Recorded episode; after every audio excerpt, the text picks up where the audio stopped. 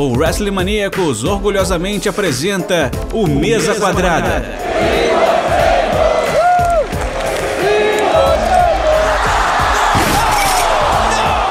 O seu podcast semanal sobre tudo o que acontece dentro e fora dos quatro cantos do ringue.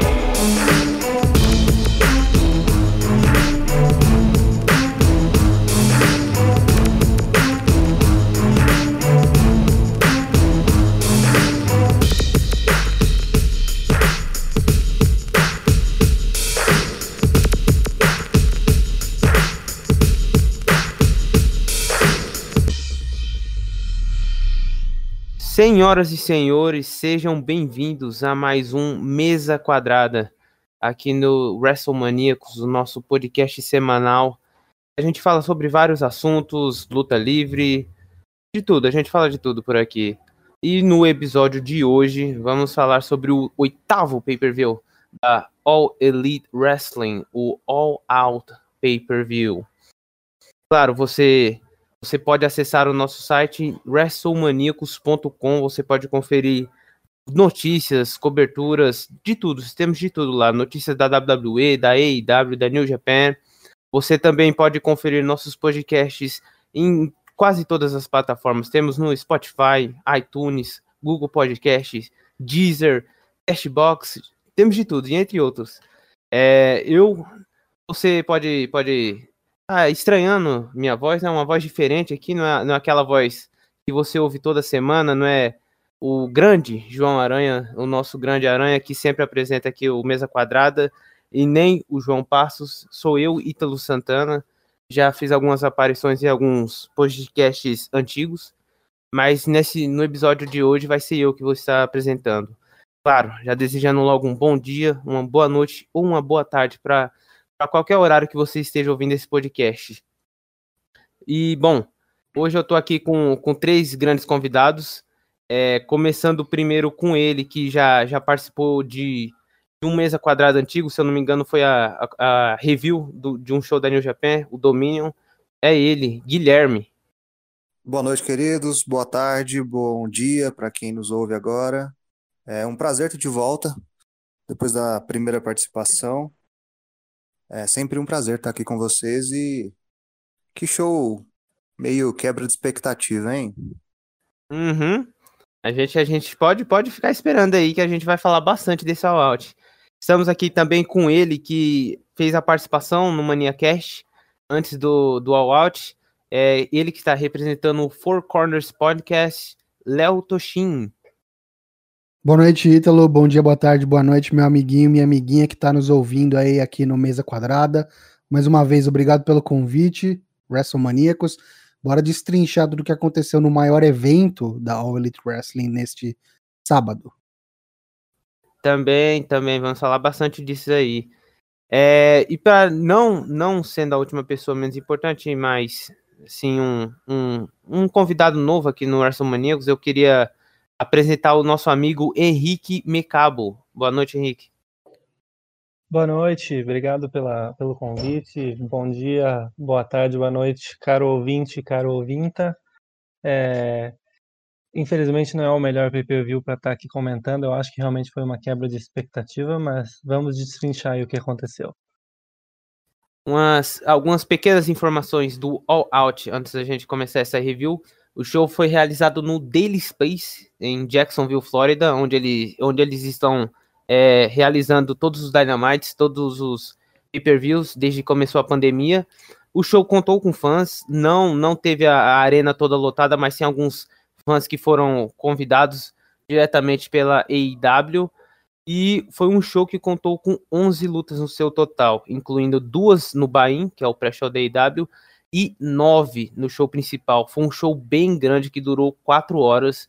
Então, é, vamos começar falando desse pay-per-view aí, começando pelo Bain, que teve a sua primeira luta do, do show. Foi Joey Janela com Sonic Kiss enfrentando o Serpêntico com o Luther. Um combate que durou 8 minutos e 3 segundos e acabou com Janela vencendo o combate com Elbow Drop um combate foi adicionado de última hora no pro, pro buy do evento. Teve que substituiu uma luta, que depois a gente vai falar dela, que subiu pro, show principal. E aí eu gostaria de, de começar é, perguntando pro Léo. E Léo, quando a gente tava no, no ManiaCast, a, a gente não sabia muito assim o que esperar dessa luta, a não ser uma vitória do Janela. É, teve alguma coisa assim especial que te, que te impressionou durante esse combate? Cara, é, eu achei que foi bem assim, by the book, lutinha de pré-show, lutinha de kickoff. É, eu acho que o Janela, como você já tinha cantado a bola no, no, no Maniacast, tem tudo para seguir aí na divisão de tags. É, não à toa estava acompanhado da Keys, do Sonic Keys, né? E o Serpente com acompanhado do Luther. E acho que cada vez mais está se despedindo da, dos singles, né? Lembrando que a gente falou isso também no Minecast. No Fighter Fest do ano passado, ele lutou contra o John Moxley. Então, tá realmente parece que mudando o foco. Nesse combate aqui, eu achei que não teve basicamente nada de especial, até porque o Serpente, com um lutador aí que tá começando a aparecer mais pro público agora, né? Fez muitos combates no Dark e alguns poucos no Dynamite. Acho que pro pessoal começar a conhecer é válido, né? E para dar alguma coisa pro Janela que é bem popular, né? Entre a, cena independente, o público gosta muito dele. Acho que não, não machuca, né? Colocar é, esse pessoal popular, dar alguma coisa para eles fazerem no maior show do ano. É, eu, eu queria perguntar primeiro pro Henrique, depois pro Guilherme, porque assim, eu, o Léo é, e o Aranha, a gente não sabia muito do que esperar desse combate, porque é um combate de pré-show, um combate anunciado na última hora. Então, vocês, quando viram um anúncio, se viram antes, porque foi bem, bem pertinho assim do pay-per-view começar. O que vocês esperavam desse combate e o que, que vocês acharam do combate em si? Cara, eu, eu fiquei um pouco surpreso com o anúncio, porque eu imaginei que a AEW ia usar é, o cassino, né, Battle Royale, para ocupar quem eles não tinham onde enfiar no card. É, dá para ver claramente que eles estão com muitos wrestlers no, no roster e fica difícil ocupar todo mundo de uma forma significativa. É, mas claro que depois que foi anunciado, que, que, me surpreendeu um pouco o anúncio, era é o que vocês falaram, era óbvio que o Joe Janela ia ganhar, era óbvio, assim, parecia óbvio, né, que ia ser bem by the book, ali, bem um, um, um típico um típico match de pré-show, e é, é interessante essa discussão, é interessante ver como o Joe Janela per, vem perdendo espaço, né, de certa forma, agora sendo empurrado para a Tag Division, sendo que a própria Tag Division da AEW é, é um lugar já muito ocupado, muito populado por bons times, então não é como se fosse fácil, né, de ele aparecer ali. É, pensando no All Out do ano passado, em 2019, ele não estava no pre-show, ele estava num, num three-way, né, numa triple threat hardcore com o Darby Allin e com o Jimmy Havoc. Então era uma, um match muito mais importante do que ele está hoje. É, eu gosto de ver ele ocupado, eu gosto de ver ele trabalhar, acho legal a interação dele com o Sonic Kiss, mas, mas interessante acompanhar essa perda de protagonismo do Joey Janela, que no começo da, da AEW era um dos nomes que mais estavam aparecendo. Gui? É muito curioso mesmo essa questão do espaço, né, do Joey Janela. Se a gente parar para pensar na divisão singles, tanto no mid card quanto no main event, super lotada, super lotada e com grandes nomes que às vezes a gente até se incomoda um pouquinho que não tem tanto protagonismo. E se a gente for para a divisão de duplas, exatamente como o Henrique disse, também tem grandes equipes, né, e grandes duplas. Então a gente fica um pouco sem saber onde é que ele vai se encaixar. Eu ainda acho que um caminho para ele nas duplas é um pouco mais é, sensato, até para ele tentar se desenvolver com o Sonic Kiss. Ele já teve né, grandes combates, ele até com o próprio Kenny Omega já fez é, uma, uma, um grande, uma grande exibição, até num episódio de Dark, se eu não me engano. E gostei de ver o Serpêntico. Ele é um cara que eu simpatizei muito. Eu gosto de ver alguns hints que eles dão no Serpêntico para mostrá-lo para o público geral. Até no retorno do Sammy Guevara, eles fizeram uma, é, é, é, uma firulinha com o Serpêntico, né, quando ele usa a máscara dele. É, sobre o combate em si, achei um combate esperado. Acho que realmente a vitória do Joey de Janela já era uma coisa que a gente conseguia ver há, há anos luz de distância. e para mim foi isso. Foi um, um combate só para dar uma aquecida mesmo, bem padrão. É, O... Pode falar, Léo, pode falar, Léo. Então, se você me permite, queria fazer um parênteses, que eu acho que esse combate aqui, e por tudo que a gente comentou, talvez seja a, a ocasião perfeita para mencionar é, um fato que veio à tona. No, no na entrevista, né, pós-show, o Tony Khan levantou uma bola que vem sendo cantada há algum tempo, e ele está confirmando isso, né, que há a intenção de, de que o Dynamite vá a ter três horas, eventualmente. E também vai acontecer um segundo show, que ele já disse que não vai ser o Dark, vai ter um segundo show que está previsto para 2021. Então vai aumentar bastante é, o tempo de exposição desses, desses, desses lutadores, e acho que vai ter mais janelas aí, mais oportunidades para esses caras aí desse roster que está em franca expansão. Então acho que pode ser que a gente tenha mais oportunidades para lutadores como o Joey Janela, eventualmente. Falando da, da terceira hora do Dynamite, eu acho que não existe, não, não que não exista, não não terá assim muito fãs que serão agradados assim pela uma terceira hora de, de um num show de wrestling. A gente já vê isso bastante com o Monday Night Raw. O pessoal reclama bastante que dura. É, se eu não me engano, o Dark tem uma hora, uma hora e meia assim de exibição por semana. Se uhum. você contar as duas horas do Dynamite, uma e meia, aí é possível, talvez, uma, duas horas de um terceiro show, já eu acho que já ficaria bastante já para IW já. É, principalmente em uma semana só de wrestling. É, dinheiro, né? Tempo de, uhum. de comercial, né? De ads para televisão, né? A TNT quer muito, acho que eles também. E assim, eu fico curioso para ver como eles fariam diferente, porque eu acho que o problema do Raw hoje é outra discussão, mas rapidamente é muito porque é, gira essas três horas, essas três horas do Raw em volta dos mesma meia dúzia de lutadores. Eu acho que a AEW tem a oportunidade de mostrar mais gente, diversificar mais, né? Mas a gente pode falar sobre isso numa próxima oportunidade. Uhum. Terminando aqui de falar do combate, foi aquele combate de pré-show mesmo. Né? Era só pra abrir, pra botar o janela no card, mesmo sendo pré-show. Ele ganhou, a gente segue. Seguindo aqui pro, pro segundo combate, Private Party derrotaram Dark Order, Alex Reynolds e o John Silver. Eles aplicaram Gin and Juice, um combate que durou 10 minutos e 18 segundos. É, foi, foi um, um, pequeno combate, foi aquele combate para botar o pessoal da Private Party no card. E é sempre bom dar um espaço pro, pro Silver e pro Reynolds. Gui, o que, que você achou dessa luta? Eu particularmente acho os dois divertidíssimos, o Reynolds e o, e o, e o John Silver. É, todo BTE que tem para mim, eles têm os melhores diálogos, as melhores tiradas. E eu anseio o dia em que eles vão começar a ter mais destaque no ringue. Lógico que eles são jobbers, não é mesmo? E não tem nada de errado com isso, né? Todo mundo precisa. Mas gosto muito deles, acho eles muito divertidos. É, sobre o combate em si, também achei que fez todo o sentido do mundo. Private Party é, ganhando cada vez mais experiência no ringue. Eu acho que eles ainda têm um pouco de deficiência em algumas transições importantes, é, só que experiência só entrando no ringue, dando a cara a tapa que a gente consegue ganhar, né? E acho que é um espaço ainda é ideal para eles ganharem mais experiência sem se queimarem em grandes plataformas. É, acho que eles já têm conseguido mais destaque desde o ano passado, é, principalmente naquela primeira edição do torneio de duplas para coroar os primeiros campeões é, da, da AEW. Gosto bastante deles e acho que o combate foi ok, foi justo. Henrique, o que, que você achou do combate? Você achou que durou muito tempo assim, considerando que eles estavam enfrentando os o Reynolds e o Silver, o que, que você achou? Não, na, na, verdade eu achei legal dar esse tempo porque dá certa credibilidade pro Reynolds e pro Silver, né? É, acho que ninguém criticaria se a Private Party ganhasse aí em, sei lá, quatro minutos.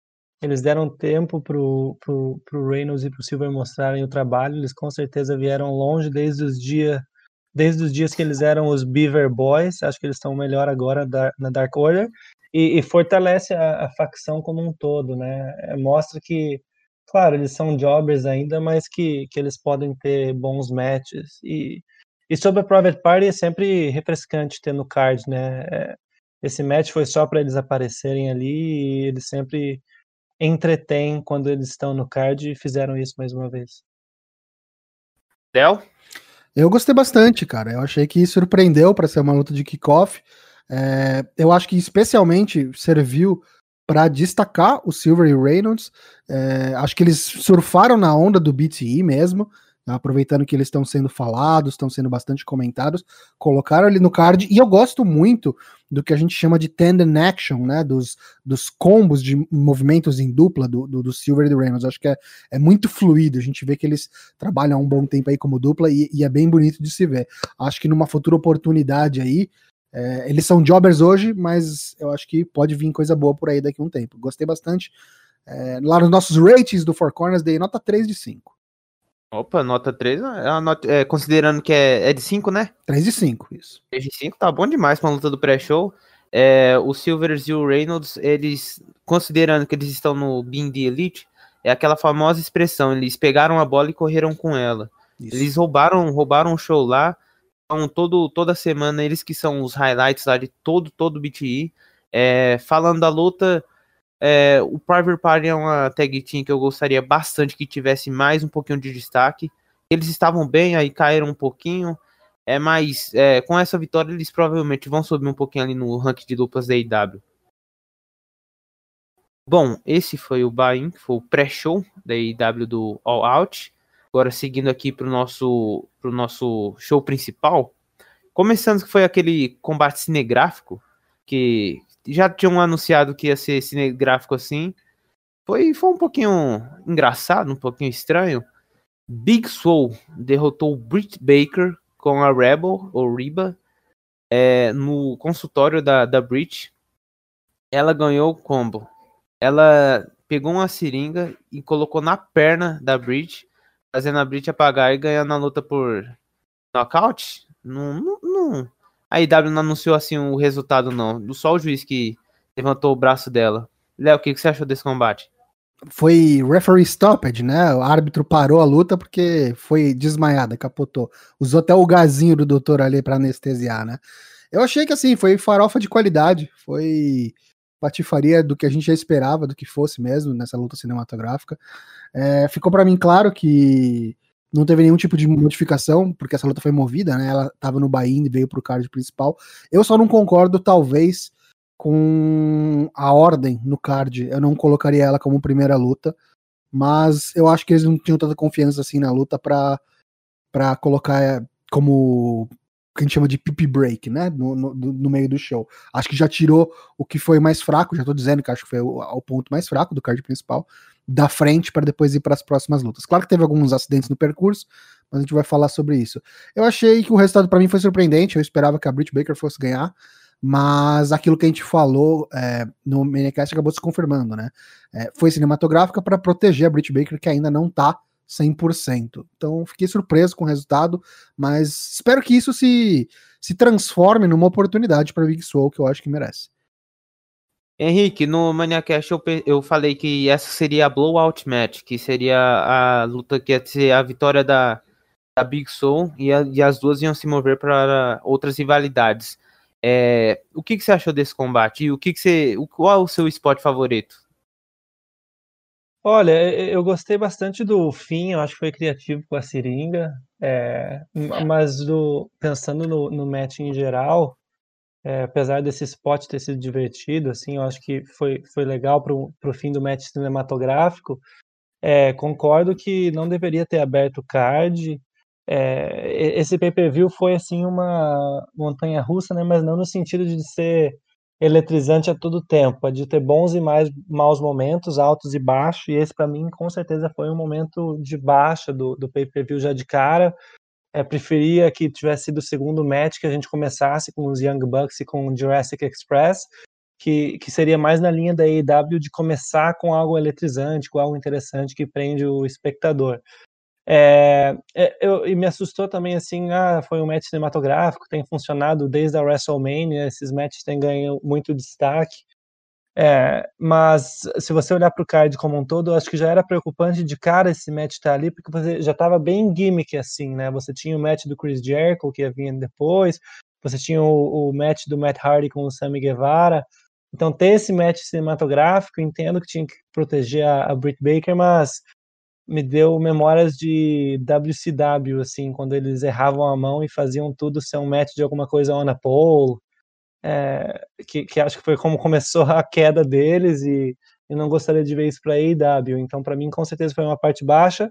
É, espero que seja o blow-off match, espero que as duas sigam para coisas diferentes, principalmente a Big Swole, que teve essa vitória agora para subir um pouco nos rankings e aparecer mais na como singles wrestler na divisão feminina.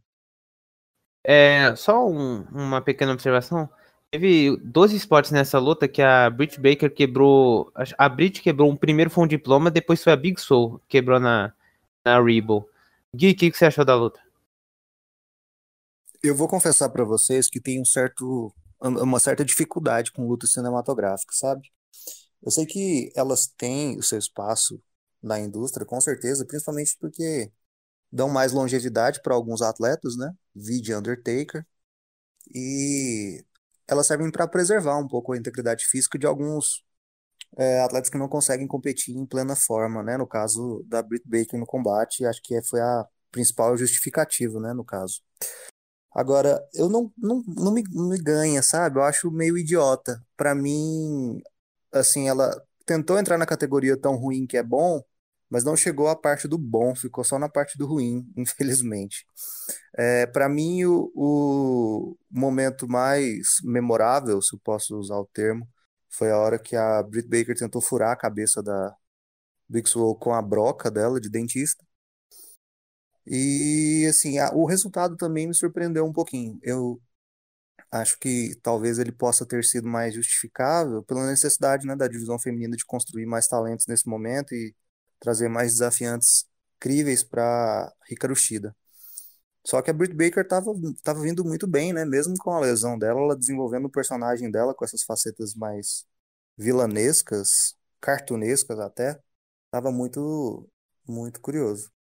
E um um salve para Britt Baker porque eu acho, não sei se foi proposital, se vocês souberem até me corrijam ou complementem.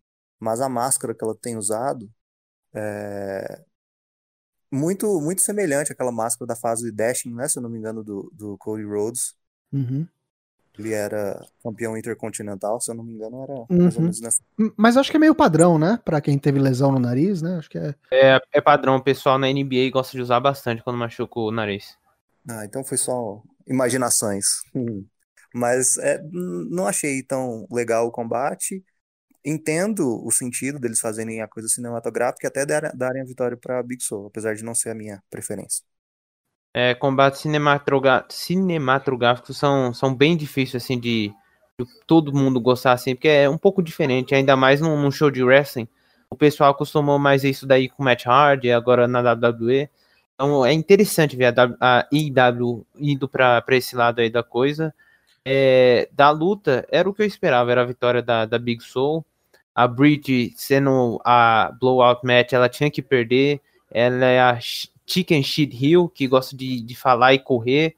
Então é bom a Soul vencer aí e ver ela subindo aí na, na divisão feminina da AEW, que é bem, é bem mais ou menos, está sendo bem precária aí, ainda mais na pandemia, que algumas lutadoras não estão podendo aparecer no show. Então é, é bom aí ver a, a Soul subindo nos rankings.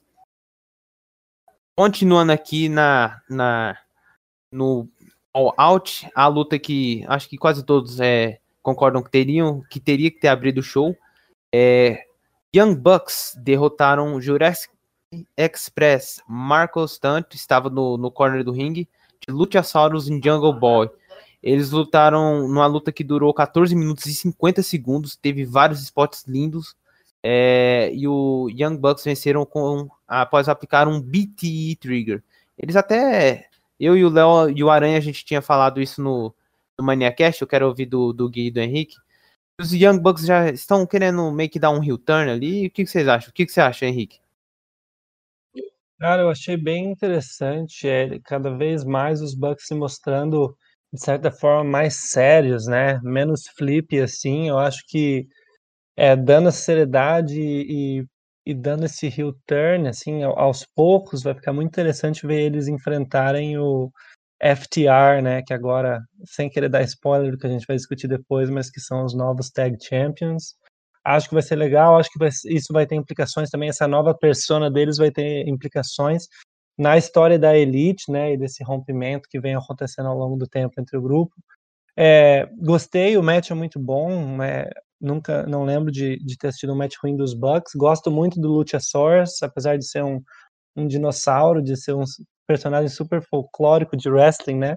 Típico de, sei lá, anos 80, é super divertido de assistir. Ele é um ótimo é, lutador e um ótimo luteador. Eu acho muito legal a versatilidade dele para um cara daquele tamanho.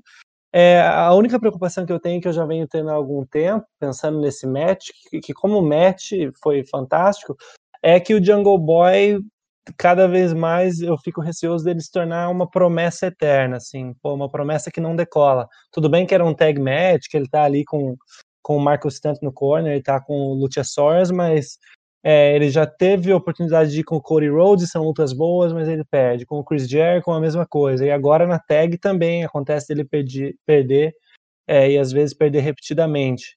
Então, é, me preocupa um pouco ver isso, porque você pega o MJF de outro lado, que é alguém que ganha mais espaço, que mesmo nas derrotas sai maior e cresce como personagem, né? Um cara de 24 anos, ocupando espaço como Rio, que é um espaço que o Jungle Boy, para mim, não tem conseguido ocupar como fez. São matches bons, mas eu não acho que as derrotas estão fazendo muitos favores para ele. É o famoso Dolph Ziggler, né? É... Gui, você, você gostou da performance do Jungle Boy? Você viu que ele tava dando bastante kickouts dos grandes golpes do Bucks? Gostei, gostei até. É, eles, eu acho que eles tentaram proteger ele na medida do possível, sabe? Ele realmente ainda é aquela jovem promessa, mas eu compartilho das mesmas preocupações do Henrique. Ainda um pouco de dificuldade para engrenar e no futuro ele acabar perdendo o espaço que lhe é prometido, né?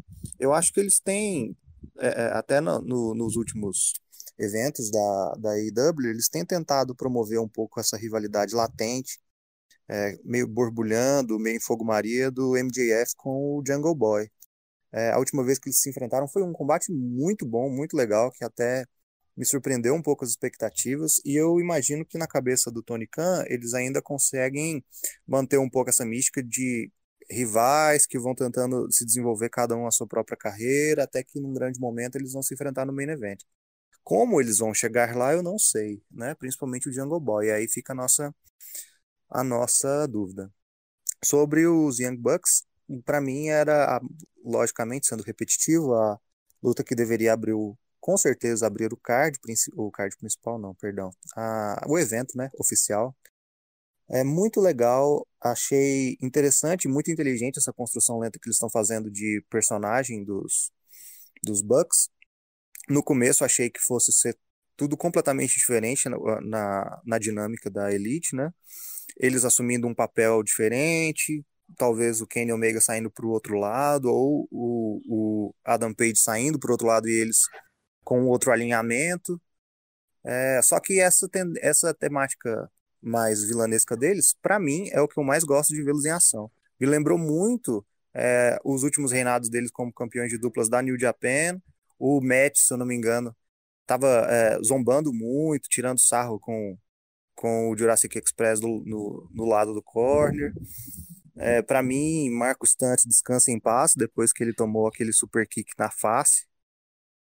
E achei bem legal. Eu gosto mais deles é, nessa pegada um pouco mais edgy.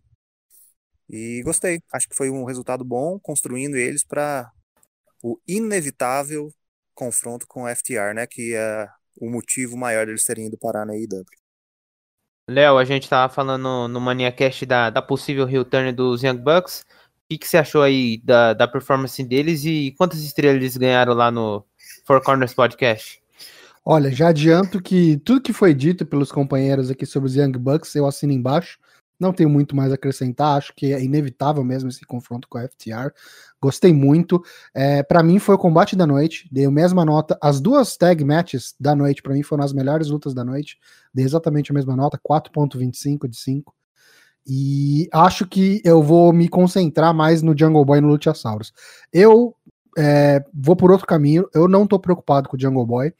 É, eu acho que ele tem um futuro brilhante dentro do Elite Wrestling e eu não vejo com preocupação esse, essa eterna promessa aí de acontecer é, esse caso de ser a eterna promessa. Eu acho que é realmente é, questão do, da, da ocasião, sabe, das oportunidades. Eu acho que eventualmente Chris Jericho vai parar, Matt Hardy vai parar.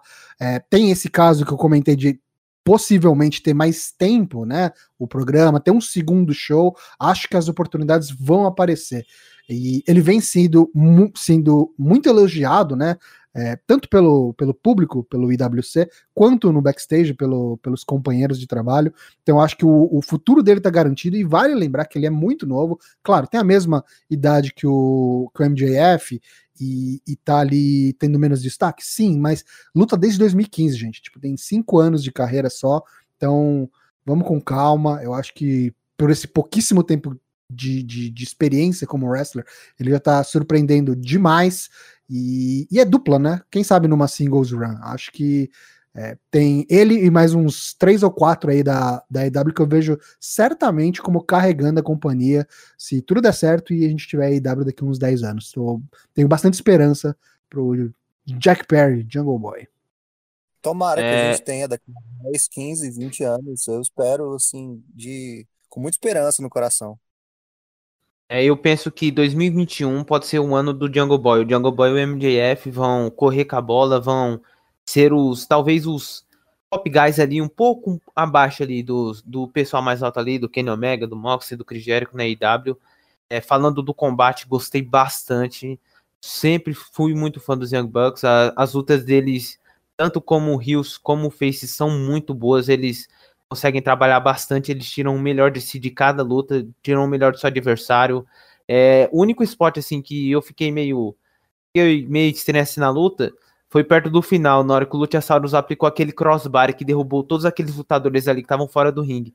Que do jeito que a câmera pegou, o Nick pareceu que não estava nem perto, que ele saiu assim, aí ficou bem estranho o spot. Mas de resto, uma luta muito boa, poderia com certeza ter abrido o pay-per-view, sem desrespeito a Baker e a Soul. E os Young Bucks, para mim, tem que ser os novos number one contenders pelos títulos de duplas. É, algo mais a acrescentar ao combate, gente? Acho que é isso, lutaça. Lutaça, lutaça. Achei bacana, Léo. Você deu 4,25 de 5, foi bacana. 4,25 de 5. Ah, bom demais. Se o David, se o David der essa, esse rating pra eles aí, já eles vão gostar pra caramba. Foi massa. Mas eu gostei bastante do combate também. Eu, eu não sei se foi Match of the Night pra mim, mas foi segunda melhor. Continuando aqui aquela hora. Aquela hora que a gente. Eu vou, vou até. Vou até perguntar para vocês já. Cassino Battle Royale. Lance Archer foi saiu como vencedor. Uma luta que durou 22 minutos e 15 segundos. Foi bastante grande. Considerando que é uma Battle Royale, não, não, não foi assim tão grande, não. Ele, por último, eliminou Ed Kingston. Durante esse combate, teve o, o debut, a estreia dele, Matt Sydal, o famoso Evan Bourne, na época que ele lutava na WWE, que saiu, foi para New Japan lutou na PWG, Ring of Honor, Impact e agora tá aqui na AEW. Infelizmente, infelizmente um, é, foi um, um, acidente assim que, que no momento o pessoal ficou preocupado, mas depois todo mundo ficou aliviado que ele tava bem. O side-down no primeiro golpe que ele tentou aplicar no ringue, que foi o, o finisher dele, que é um Shooting Star Press, como tava muito quente, muito quente mesmo lá no Daily Place, já ele escorregou os pés direito e caiu de costas no chão foi um, foi um acidente assim.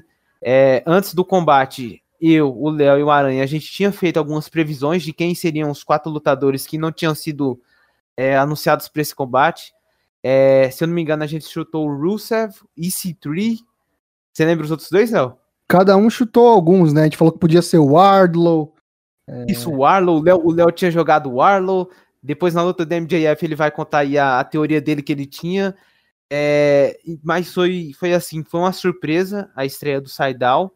A vitória do Archer pode ser ter sido uma surpresa também, mas agora o Archer é o novo number one contender pelo título, título mundial. Ele vai ter a sua luta aí pelo título, provavelmente algum Dynamite aí do futuro. E um combate bom, um combate bom, mas poderia ter sido um pouquinho melhor. Léo, o que, que você achou? Cara, eu só queria dizer que eu bati na trave, hein? Eu apostei no Ed Kingston e ele foi aí o último a ser eliminado. Achei que daria hum. ele, que ele ia levar na malandragem com a ajuda dos seus parceiros aí, da sua recém-formada stable. Se é que a gente pode chamar assim, não sei nem se tem nome, mas enfim. A facção. A facção é, dele. Uhum. É, mas aguentou ali até o final. Precisou até do velho Jake the Snake ali ameaçando com a cobra para o spot final para ele perder. Mas é, que pena, né? Que, que vai entrar pro hall do, das estreias que vão ficar marcadas para a história. O Matt Sydal junto com o Shockmaster. Grande Shockmaster. Grande Shockmaster. É, confesso que ri. É, é, ri da desgraça alheia, mas ri bastante, assim. Não consegui me concentrar mais na luta porque ficava lembrando e dando risada. É, e graças a Deus não aconteceu nada de mais sério, porque poderia ter sido sério. É, eu fiquei surpreso com a vitória do Archer, porque imaginei que eles seriam. Eles se anulariam, né? Por conta da rivalidade que ele tá ameaçando engatar aí com o Tess, com o pessoal da FTW. Mas fico, fico, fico feliz por poder é, reviver aí essa rivalidade que ele teve com o Moxley lá na NJPW, né? Acho que vai sair coisa boa dali, mas imagino que seja um desafiante transicional mesmo. Já anunciaram o Full Gear, né, para novembro. Eu também acredito e concordo com o Ítalo que eu acho que essa oportunidade pelo título vem antes disso, provavelmente num Dynamite. Achei que a luta foi razoável. Eu não sei se eu concordo, se eu gosto muito desse formato de entrar em quatro, cinco bonecos a cada três minutos. Eu sei que eu acho que o intervalo é bom, faz a luta ficar menor, mas acho que fica muito bagunçado. Só acho legal o negócio do Joker, porque a gente sempre sabe que provavelmente vai ter uma surpresa no final. É, o, o spot do Saidal realmente roubou o show. Tanto que até teve um spot do, do Brian Cage colocando o Darby Allen num saco preto, cheio de taxinhas e aplicando powerbomb para fora do ringue. É, mas o spot do, do Saidal vai, vai ser o que essa luta vai ser lembrado. Henrique, o que, você acha desse combate aí e da vitória do Archer? Cara, eu, eu, gostei bastante. A vitória do Archer especificamente, ela meio que. É, assim, quando eu tava assistindo, eu senti que ela me deu um spoiler do que aconteceria com o MJF com o Moxley, porque é uma coisa que eu imaginava que eventualmente a AEW ia tentar repetir o combate entre o Archer e o Moxley, que uma death match entre os dois é muito legal, é a gente viu um match fantástico entre eles no começo do ano pelo US Title da New Japan. Então eu imaginava que eventualmente a AEW ia querer repetir isso na, sob a bandeira deles. E no que ele ganhou, eu imaginei que o Moxley continuaria com o título para poder ter essa luta com o Archer. É, acho que o Archer é um ótimo big guy, acho que o personagem dele está sendo bem desenvolvido, apesar de não ser em todo Dynamite, quando ele aparece com o Jake the Snake, é, ele faz muito bem o papel dele, ele é um cara ruthless, assim, é, é, ele tem essa personalidade brutal é, e se impõe muito bem. É um ótimo rio desses monstros, assim. É, o, combate como um todo, eu achei até legal o formato aí de quatro grupos de cinco pessoas entrando em tempos diferentes.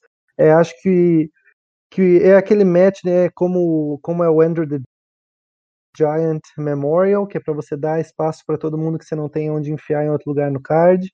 É, e, e, e, quem estava ali ocupou bem esse espaço. Acho que o Will Hobbs, por exemplo, foi muito bem. O Cade conseguiu dar continuidade na história dele com o Darby Allen, tendo esse spot aí do, da, da bolsa preta, né, com as Thumbtacks. Acho que foi bem legal, deu avançou isso.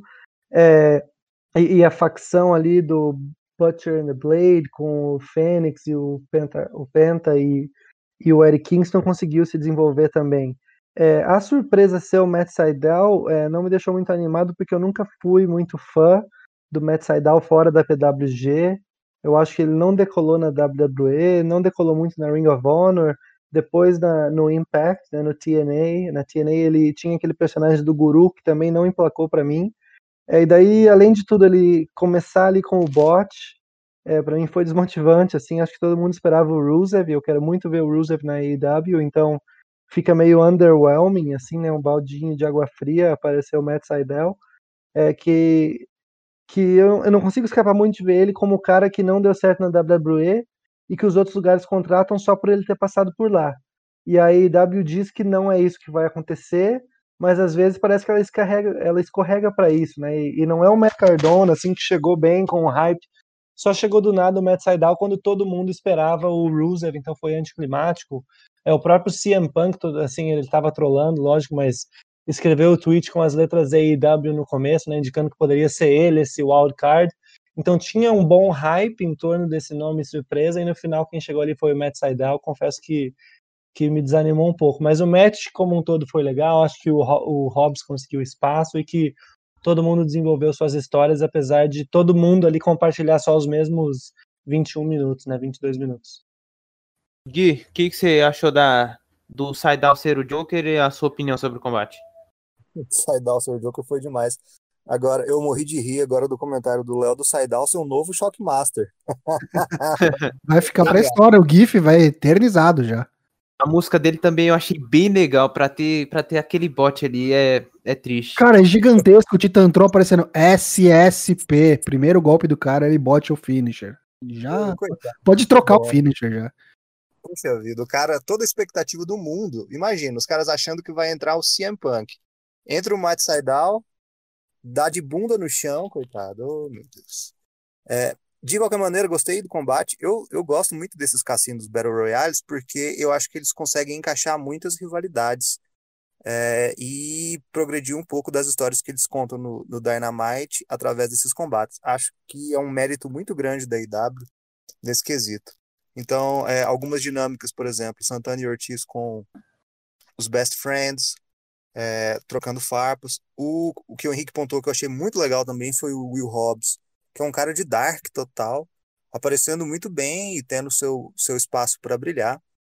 É, o que me chamou a atenção no combate foi uma eliminação específica, é, que foi o Sonic Kiss tirando o Jake Hager.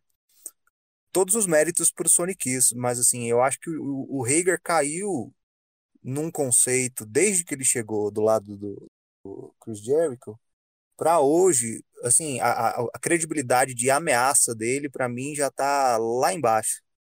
Sim, ele estava disputando o título mundial da IW contra o Moxley em alguns animais atrás. Desculpa até interromper, mas Jake Hager para mim é um boneco que nunca nem teve credibilidade. Não me desce esse, esse boneco. Acho que é, era melhor como o Jack Swagger e já era ruim lá. Agora tá aí usando cueca aí e passando vergonha.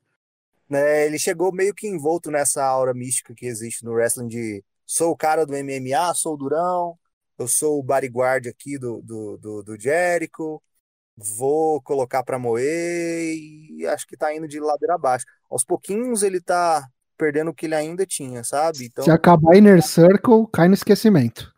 É, é infelizmente, eu acho que é a, a, surpresa negativa. Eu esperava mais dele, confesso. Achei que ele tivesse, teria um pouco mais de, de proeminência já nessa altura do campeonato. Mas gostei também do Lance Archer no, no final, levando. Acho que ele é um cara super talentoso. É, acho que o momento dele mesmo. E foi meio que um oportunismo da IW de fazer Moxley e, e Archer para o público é, estadunidense. Acho que vai ser legal. Vai ser um combate bem violento. Os dois caras têm uma química bacana, bacana no, no ringue. Já provaram que se conhecem bem. E gostei. O, sobre o, o, o Joker, eu achei que fosse o Peck que fosse entrar e eles começarem uma treta entre ele e o Ed Kingston. Eu ainda acredito que o Death Triangle vai voltar e vai acontecer alguma coisa legal entre Fênix, Pentagon e o, o Peck. Para mim são três atletas de altíssimo nível que é, estou esperando muito que aconteça alguma coisa. Um single run de algum dos três, é, algum evento, alguma oposição de main card para os três mas achei que fosse ele e fiquei chupando o dedo porque apareceu o Matt Seidel. É, a perda do, do Peck faz um, um grande estrago para a IW. Sobre o combate, é, eu concordo com o Gui que o Henrique falaram sobre o Hobbs. Era a segunda luta que eu vi dele. Sensacional. Aquele Spinebuster dele lá, muito bonito, muito bonito. Lembrou bastante do, né? do Arne Anderson. Muito talentoso. É, Sobre o Archer vencer, não era o, o, lutador que eu esperasse que vencesse entre os que tinham sido anunciados. Mas vai ser bom, vai ser bom ver, ver Archer e Moxley. É, dando um pequeno spoiler do resultado do main event. Archer e Moxley pelo, pelo título mundial da IW. Eu espero que seja uma luta que esteja estipulação, porque pode trazer o melhor dos dois. Vocês têm alguma consideração final sobre esse combate, gente? Acho que é isso. Eu tenho. Eu quero saber quantas estrelas o Léo deu. Pra essa, deixa eu pegar minha cola aqui. Ai, meu Deus, peraí. Eu gostei. Pra Cassino, Cassino Battle Royale, eu dei 3.25. É, ah, tá, tá, tá bom. Foi justo. Foi justo. Indo aqui para a próxima luta que foi aquela luta que, que deu, deu um pouquinho de medo, deu um pouquinho de horror, deixou todo mundo bastante preocupado até o dia de hoje, é, que agora de tarde a gente pôde receber a notícia. Broken Rules Match. Matt Hardy contra Sammy Guevara. É, se o match perdesse, ele teria que abandonar a IW. É, uma luta que durou nove minutos, mas não deveria ter passado de três. Realmente não deveria ter passado de três, é, pelo que aconteceu. É, foi, eles ficaram refém da estipulação pelo, pelo acidente, que foi assim, a luta começou com um brawl, um brawl. Eles subiram num lugar bem alto, é, e a intenção do spot pelo que eu vi, era os dois caírem do lugar lá de cima, em cima de algumas mesas. É, mas infelizmente o, o Matt caiu de costas no chão. E o Matt, não de costas, ele caiu a parte da, das costas para baixo. Ele bateu na mesa, a parte de cima, incluindo a cabeça, ele bateu no concreto. No concreto, o Matt pareceu estar. Ele estava com alguma conclusão, ele estava bem grog, bastante grog, ele não conseguia ficar de pé. É, então, o médico da IW tentou falar com ele, perguntar se ele estava bem, fez aquele teste lá de, de conclusão.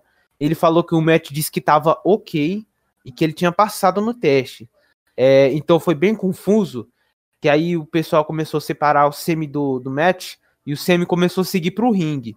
Quando ele seguia para o ringue, o Justin Roberts parece que anunciou que a luta tinha que ter um vencedor, ou ele tinha declarado que a luta não tinha um vencedor, e aí, do nada, foi a hora que o Matt levantou, bastante grog, ainda bastante, bastante grog, e foi para cima do Semi. Com isso, é, o Matt aplicou um DDT no concreto e depois levou o Semi até o stage lá do, do All Out. E foi um, um, foi um negócio bastante perigoso, porque um Matt bastante grog subiu com o Semi numa plataforma, outra plataforma alta. Aí é, ele chegou até a escorregar, quase caiu. Ele aplicou um soco no Semi. Aí o Semi caiu do lugar alto lá, em cima da proteção lá, a proteção certa. É, e o Matt ganhou a luta. E depois do combate ele já foi levado para o hospital, já foi levado para o hospital. É, passaram a noite inteira, o show, o resto do show inteiro, o pessoal preocupado. Não só os fãs que estavam assistindo em casa, mas o pessoal que estava lá na Daily Space. É, e hoje de tarde foi o Tony Khan revelou no Twitter que eles fizeram lá o raio-x com o Matt, fizeram os testes lá tudo, e felizmente ele não sofreu nenhuma conclusão. Ele só tava grog ali no momento, que ele já vai voltar para casa e quarta-feira ele vai aparecer no Dynamite. Guilherme, o que, que você achou desse combate aí que infelizmente teve acidente? Ah, muito ruim, né? Infelizmente. É, a gente fica muito triste pela integridade física dos profissionais que se envolvem nesse tipo de acidente, apesar de saber que, infelizmente, é um risco né, inerente à prática da, da luta livre. Agora, assim, é exatamente o que você falou, Ítalo. Eu acho que o combate tinha que ter sido interrompido ali e pronto, acabou. Infelizmente, a, a estipulação acaba atrapalhando um pouco os planos, mas acho que tinha maneira, se eles quisessem levar isso aí depois como é, é até um segundo combate no próximo pay-per-view, encerrar isso no Dynamite, era possível. Acho que a integridade física, para um cara que já tem, sei lá, é, é, é, mais de 30 anos de carreira, igual, acho que sim, é, não sei, me corrijam de novo se eu estiver errado. É, tem 45 anos de, de idade, deve ter pelo menos, ele luta pelo menos, acho que desde uns 18. É, então, tipo, 25 anos de carreira, vamos dizer isso. Igual ele, sempre colocou seu corpo em risco, acho até desrespeitoso você seguir com o, com o combate, sabe? É, dava para tentar encerrar no chão, e justamente como você mesmo disse, subir naquela plataforma acho que foi um segundo risco. É, não tem muito o que dizer.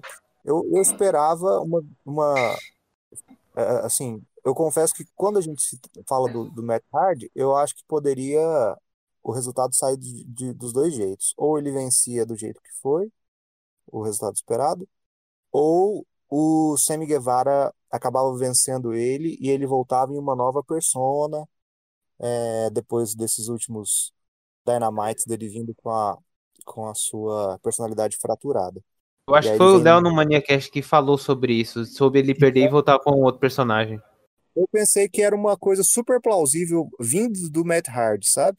Uhum. E eu acharia legal em dar o, o, o holofote pro Sammy Guevara. Eu acho ele um cara extremamente talentoso. É, infelizmente, acabou se envolvendo naquele escândalo é, de declarações muito polêmicas sobre a Sasha Banks, acabou afastado.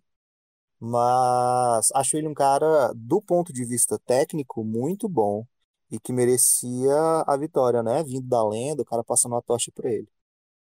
No mais, acho que é isso. Infelizmente, marcou demais o andamento do, do, do pay-per-view e, e, os próximos combates eu acho que eles acabaram influenciando um pouquinho o, a, a atmosfera um pouco mais pesada, a preocupação. Foi realmente muito feio quando a gente olha. E eu fiquei, eu tomei o cuidado hoje de ficar vendo algumas é, imagens, tá, tentando ver em sequência, em repetição, para ver o impacto, cara. Ele bate muito feio a cabeça. Eu não sei como é que ele nem fraturou, não fez nada ali, sabe? Henrique, é, primeiro o Matt levou aquela cadeirada na cabeça lá e sangrou em outro Dynamite. Depois ele perdeu a Tables Match pro Semi. E essa, será que foi a, a Blowout Match? Será que eles movem para outra rivalidade? O que, que, você acha? Olha, eu acho que sim. É, sobre o que tem acontecido nos matches recentes deles, eu acho que depois dessa, apesar de não parecer claramente culpa do Semi, vai ficar parando sobre o, o Semi, né? Essa, essa dúvida de se ele é um safe worker, se ele é alguém tranquilo de se trabalhar. É, mas acho realmente que tecnicamente ele é muito bom. Espero que tenha outras chances. É, ao mesmo tempo, eu acho que eu espero que, que seja o último match assim dessa sequência entre eles, porque parece que não é essa storyline que vai levar o, o, Matt Hardy a mudar de persona, né? E, e já tá, pelo menos para mim, já tá cansando um pouco o que ele vem fazendo na AEW. Então eu quero que ele mova, que, que ele vá para essa rivalidade que vai causar a mudança de, de personagem dele. É, o match em si foi legal, acho que continua assim, quando envolve o Matt Hardy, continua tendo muito foco em crazy spots que não precisam, acho que não são necessários, porque ele, ele consegue fazer, ele consegue contar a história de outras formas, ele já provou isso antes. É, eu tinha ficado felizmente surpreso quando, da primeira vez que pararam a luta, porque você vê alguém mal, vê alguém grog naquela situação, não é algo que entretém, né? É, o aspecto de entretenimento inerente ao, ao pro wrestling, ao sports entertainment, você perde ali ver uma pessoa naquele, naquela situação. Então tinha sido uma surpresa feliz que eles decidiram parar a luta, mas depois é claro que o próprio Matt não quis que isso acontecesse e eles conseguiram até terminar. Dada a condição dele, acho que terminou de uma maneira ok, assim.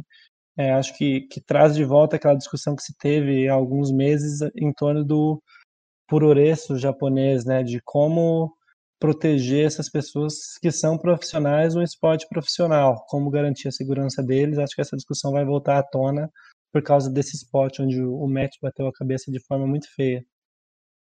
É, a imagem dele levantando e não conseguindo andar foi bem forte. E aí, Léo? Cara, é, eu não, não, não vou medir as palavras aqui. Eu confesso que eu fiquei bastante decepcionado com a AEW. Bastante decepcionado mesmo. Porque a impressão que eu tinha da companhia como um todo é que ela era a alternativa onde é, os responsáveis zelavam pela integridade e pelo bem-estar dos seus é, contratados. É, pelo bem-estar. Não, é, não, é, não é os fãs que falam isso, são eles, literalmente. É o pessoal que fala lá. E aí, é, tem esse argumento de que depois de um tempo completamente desacordado, e que para mim desculpa, pode ter tido é, pronunciamento oficial é, que for. É, não desce para mim que esse cara não sofreu uma concussão, desculpa. É, eu, eu acho que, infelizmente, a gente vai entrar em outra polêmica de acobertamento dos fatos, porque claramente ficou ali fora de si por alguns segundos, e eu acho muito estranho é, vir essa notícia agora. É, então eu fiquei bastante decepcionado com, com a EW de, de ter seguido com o combate, porque a decisão não é do atleta, a responsabilidade é do Tony Khan e dos responsáveis e do departamento médico. Então, se o, se o médico deu aval para continuar, ele tá errado. O cara não tem nem idade para fazer mais isso. Eu acho complicadíssimo é, ver o Matt Hardy se colocando nessas situações, porque parece que ele tá tentando ser o irmão. Ele nunca foi o irmão, começa por aí. E, e, e uma declaração que ele deu há pouco tempo, dizendo que não teria mais essas, é, essas personalidades, essas facetas, e seria o Matt Hardy, Matt Hardy. E parece que ele tá tentando é, cobrir, sabe? Tipo, é, já que eu não vou ter, eu vou ter que compensar com alguma outra coisa. Então eu vou fazer essas lutas hardcores. E essa field inteira, ela já se mostrou zicada desde o começo. Porque assim, eu não acho que o Sammy Guevara é um cara unsafe. Eu acho que realmente foi má sorte. É, daquele primeiro spot que que pegou na cabeça do, do Matt Hardy, que pô, ele pode ter se confundido com a cadeira que era para usar, não sei. E aí depois teve o troco, né? O Matt Hardy, inclusive, lesionou também e abriu a cabeça do Sammy Guevara. Então, meu, tava estigmatizado o negócio desde o começo. E aí aconteceu esse terceiro incidente. Pelo amor de Deus, que isso acabe, senão um dos dois vai morrer. Por favor, para, para com isso agora. E sei lá, não sei, vai tomar um banho de sal grosso cada um dos dois aí, porque tá, tá, tá, bem complicado. E eu acho que, dada a vitória do Matt Hardy, eu acho que pode talvez acontecer aquilo que também a gente cantou a bola no ManiaCast. O Semi Guevara é, caindo na real e falando, putz, realmente, eu achava que eu era o tal Bambambam Bam Bam, e eu não ouvi o Matt Hardy. Quem sabe se eu ouvi-lo e sair de perto do Chris Jericho, é, eu possa me tornar alguém talvez próximo do, do que é o Matt Hardy. Então eu não acharia nada difícil a gente ter aí um Semi Guevara face turn, discípulo do Matt Hardy daqui para frente. Mas, com todo esse caso aí, esse acidente, eu acho que talvez esses pudessem ser os planos, mas agora a incerteza é, é, é gigante, não sei mais o que, que vai ser. Fazeria até um pouco de sentido, porque o, o Sam parar para pensar, nossa, eu quase, quase realmente machuquei seriamente esse cara. É, e o cara voltou pra luta e conseguiu me derrotar ainda. Ele pensar, pô, eu quero ficar do lado desse cara. Não do lado do, do Chris Jericho, do lado do Inner Circle. É, falando do combate, é do, do momento que você tira o entretenimento dos fãs é, e o pessoal fica todo preocupado, para mim é onde você perdeu tudo, você perdeu a, perdeu a história, perdeu o combate. Eles tinham que parar a luta ali no momento ali que ele bateu com a cabeça. Não, é, eu não acho que em 30 segundos você consegue fazer um teste, tirar um resultado para ver se o cara tem uma conclusão ou não. É, para mim, tomara, eu espero realmente que eu tinha falado no Mania Cast, eu espero que seja blow off match que eles fiquem bem longe um do outro, a não ser que o Semi vá pro lado do match, que eles fiquem bem longe, separa, vai um pro lado, vai o outro pro outro. É, mas é foi, foi difícil, foi foi bem eletrizante e horroroso ver, ver aquele spot ali e ver o match hard daquele jeito. Vocês têm alguma é. é, consideração final desse combate? Eu tenho, eu, eu fico realmente muito surpreso e eu compartilho um pouco da, palavra do Léo quando ele, ele questiona o laudo desses exames que ele fez, que acusam que ele não teve nenhum tipo de concussão. Puxa vida, sim, o primeiro, uma primeira avaliação médica, o, Doc Sampson estava lá do lado dele, fez um exame neurológico rápido. É, e o cara não conseguia nem se orientar, o cara não conseguia andar. Para mim, isso é um sinal claríssimo de concussão. Em um exame primário, logicamente, mas feito é, de maneira rápida e do lado do, do, cara que acabou de ter um traumatismo craniano grave ali, pelo menos moderado, poxa vida, isso é um sinal de concussão. O cara pode ter. Isso me lembra até fim de carreira muito precoce, tipo o cara fazendo é, sangramentos cerebrais, o cara tendo dificuldades até de locomoção depois. E adicionando lenha nessa fogueira aí, a Abby Hard, esposa do Matt Hard, é, publicou aí, deixou público uma mensagem que ela mandou para ele, completamente alterada. Ela já é conhecida por realmente não medir as palavras, mas completamente alterada com o acontecido. E depois que saiu esse resultado é, primário dizendo que ele não teve nada, ela fechou seu Twitter, encerrou as atividades. Então tá, tem, tem, tá muito mal contada essa história. Eu acho uhum. que Tá muito esquisito. Seguido. Não, pode, pode, pode falar aqui. Perdão, desculpa. É, mas eu ficaria também muito puto, eu dou razão para ela. Se eu fosse parceiro dele, ou filho, parente, e visse a situação toda que ele foi colocado, eu também ficaria revoltadíssimo. Uhum. Continuando aqui no All Out, aquela luta interpromocional.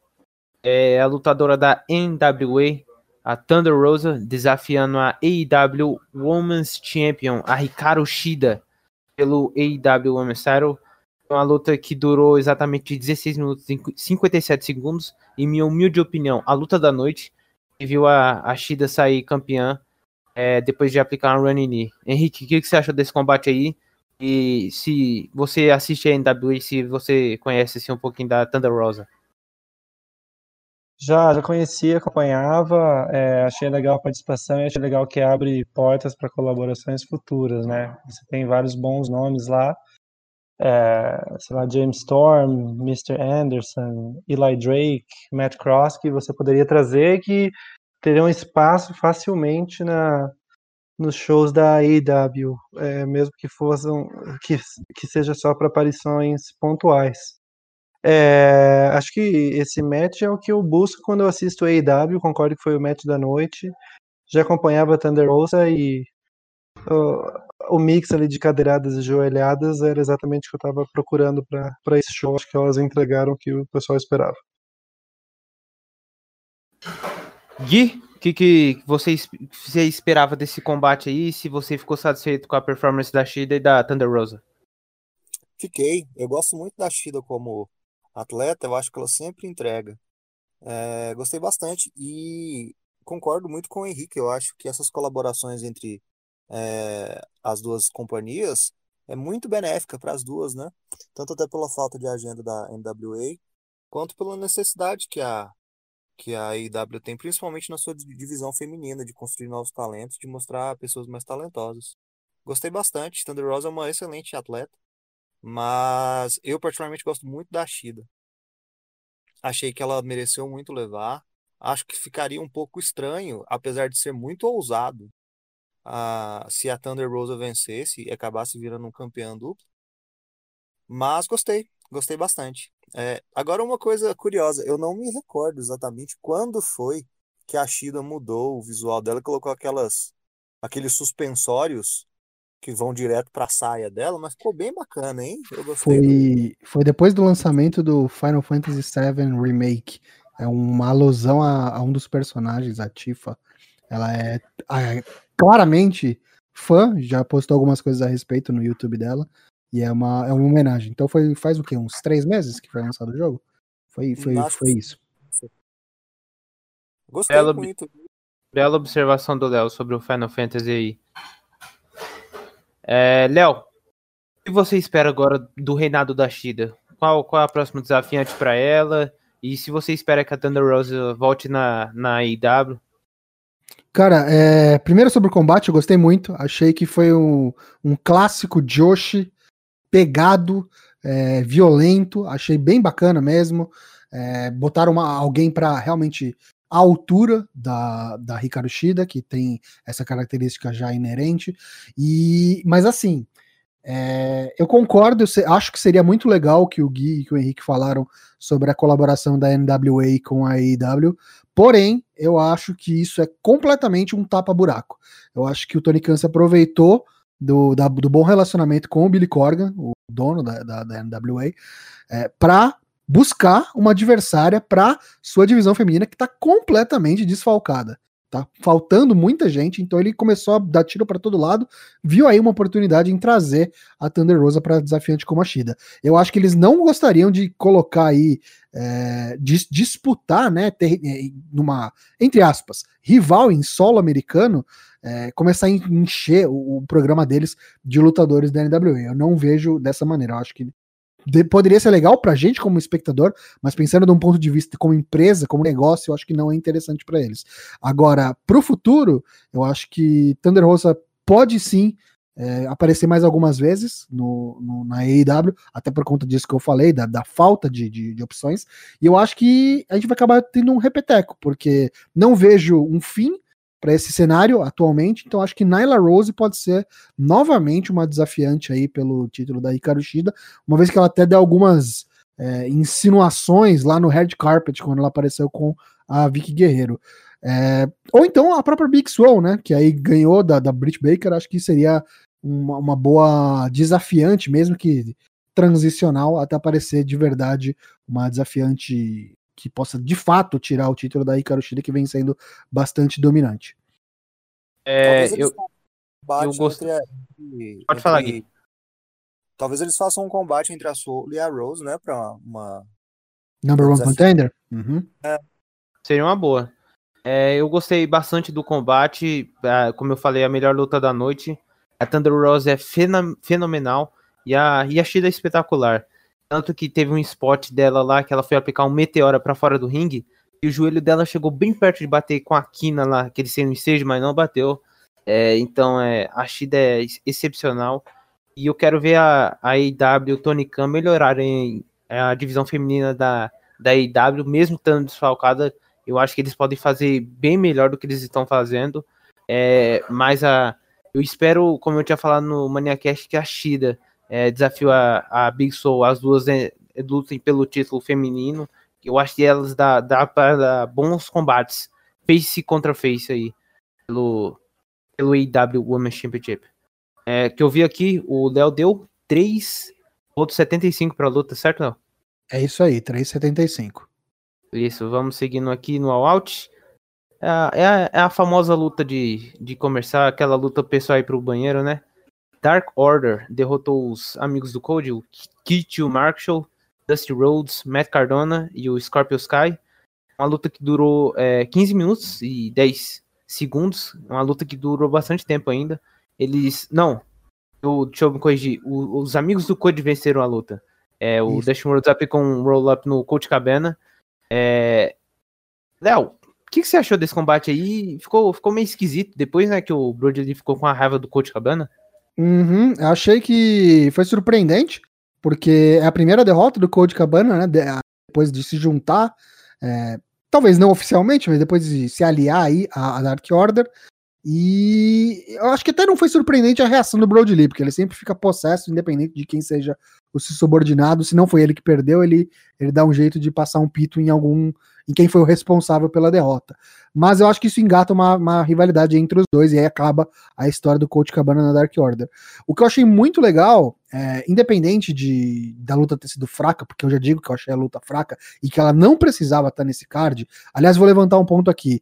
É, a gente está se acostumando com, pelo menos eu, já estava me acostumando com esses pay-per-views mais curtos, principalmente por parte da WWE, pay-per-views durando menos que programas semanais, e esse pay-per-view da IW durou, se somar o Bahia, 5 horas, meu amigo, 5 horas, então achei bastante cansativo, e lutas como essa não precisavam estar nesse card, mas de jeito nenhum, podiam estar tranquilamente no Dynamite, porque, enfim, né, é, eu achei muito legal a promo do Dustin Rhodes depois da luta e a, a, o anúncio de que ele vai ter uma oportunidade pelo título TNT do Mr. Brody Lee. Achei que Dustin Rhodes pode estar aí num, um last hurrah aí da sua carreira, já com mais de 50 anos. Gosto muito, sou muito fã dele. É, fica para a próxima aí, para a próxima oportunidade, o Matt Cardona e o Scorpio Sky, que nem a gente estava antevendo. Mas acho que a hora vai chegar. Precisa assinar o contratinho, né, o Matt Cardona. E aí, Henrique, o que, que, você achou desse combate aí? É, lembrando só, queria falar aqui que eu e o Léo e o Aranha no Maniacast, a gente estava se perguntando se, se o All Out era o WrestleMania da IW. Pela duração, parece que é. E aí, Henrique, o que, você achou desse combate? É, acho que concordo com o que foi falado, é, que foi um combate fraco. É, eu achei estranho o, o, Mr. Brody Lee, né, o Luke Harper, ex-Luke Harper, não defendeu o cinturão no pay-per-view. É, até antes de, de criticar muito esse match, que é o que eu tô afim de fazer, é, foi esquisito também mais uma evidência de que o roster tá muito inchado, que não tem como encaixar todo mundo, entre o match da, da Shida é, e esse match da Dark Order com os, os amigos aí de Cody Rhodes, teve uma promo do Keep Sabian, né, e da Penelope Ford falando do, do de um casamento que vai rolar no Dynamite, eu acho que é, é outra que para mim foi muito do nada, é, não se encaixou ali, achei estranho gastar o tempo do pay-per-view com isso. Então acho que é mais evidência de que tem muita gente no roster que é difícil lembrar de todo mundo e dar tempo decente para todo mundo desenvolver suas storylines. É, nesse ponto de desenvolver as storylines, eu acho que é, o que se construiu desse match que não foi bom foi aí essa eventual saída do Colt Cabana da Dark Order e a, a possibilidade do Dustin Rhodes aí vingar né, a derrota do Cody com o Luke Harper, que eu acho legal, mas mas assim, dado que a gente tem todo esse roster aí esperando para ter espaço, é, se, se o Dustin Rhodes quiser uma last run aí com o TNT title, eu espero que ela seja curta para dar espaço para os outros. É muito legal a, a ring gear azul dele, eu tenho achado bem diferente, tem chamado a atenção. É, mas achei estranho a Dark Order perder, achei estranho o, o Brody Lee não defender o cinturão. É, isso foi um match mediano ou ruim de Dynamite. Ficou um ponto baixo aí do pay-per-view para mim. Gui, Uma coisa que, acha... eu queria, que eu queria só fazer um paralelo antes que eu esqueça, desculpa, o Ítalo. Não, pode falar, não. Palavra. É que, por mais que negue, a, EW negue que não tá tentando concorrer e se assemelhar à WWE, você olha para os campeões atuais, e exceto a Ricardo Shida, quem são os campeões? Todos ex-WWE. Então, Correto. Fica vendo aí. Gui, você acha que o Dustin merece um, um last run pelo, pelo esse TNT? O que, que você achou desse combate? Eu acho que ele merece tentar. Eu só acho que ele não vai conseguir. Agora, pessoal, na real, eu achei muito idiota esse combate, mas muito mesmo. Eu tô sendo bem rasgado aqui porque eu não vi sentido algum.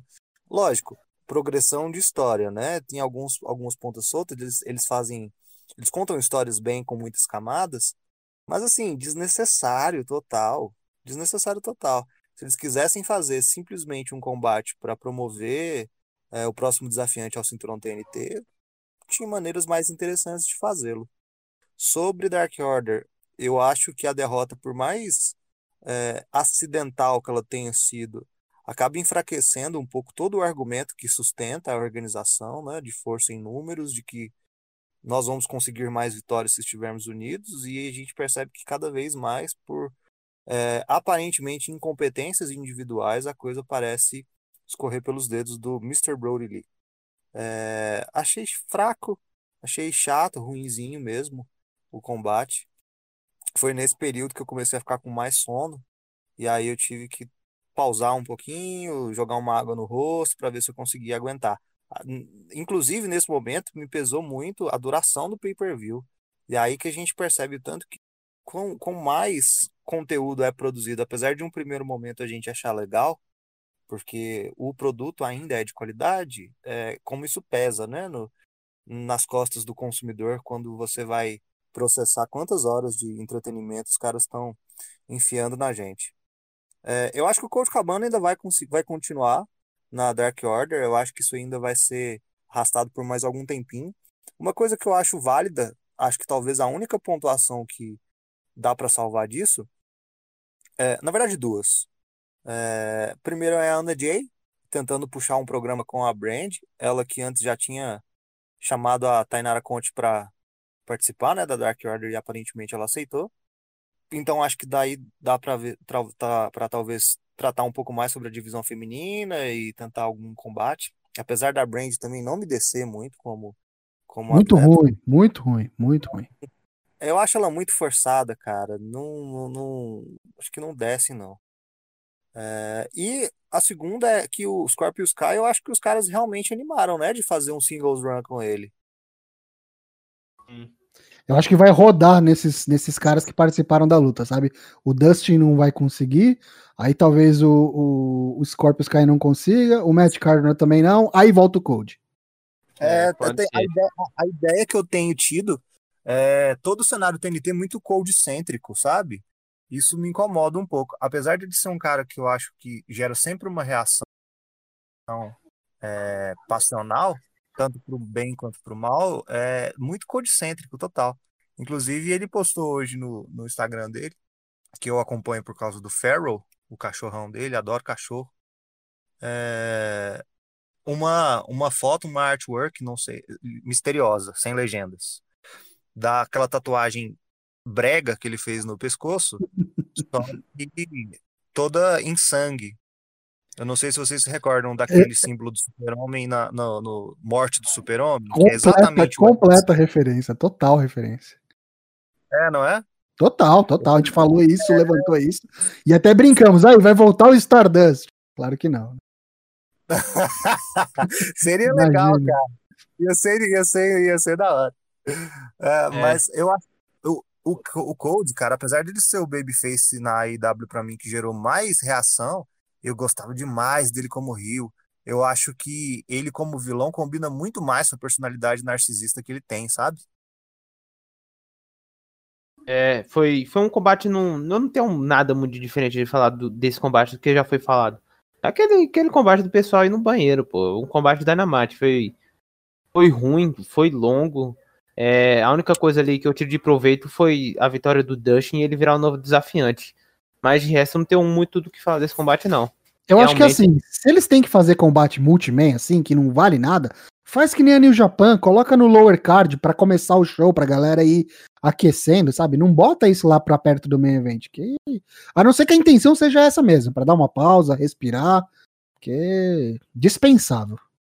É, para você foi... ver para você ver como esse combate assim foi desnecessário e foi longo, que já tirou, eu acho que eu penso que já tirou até nosso tempo aqui.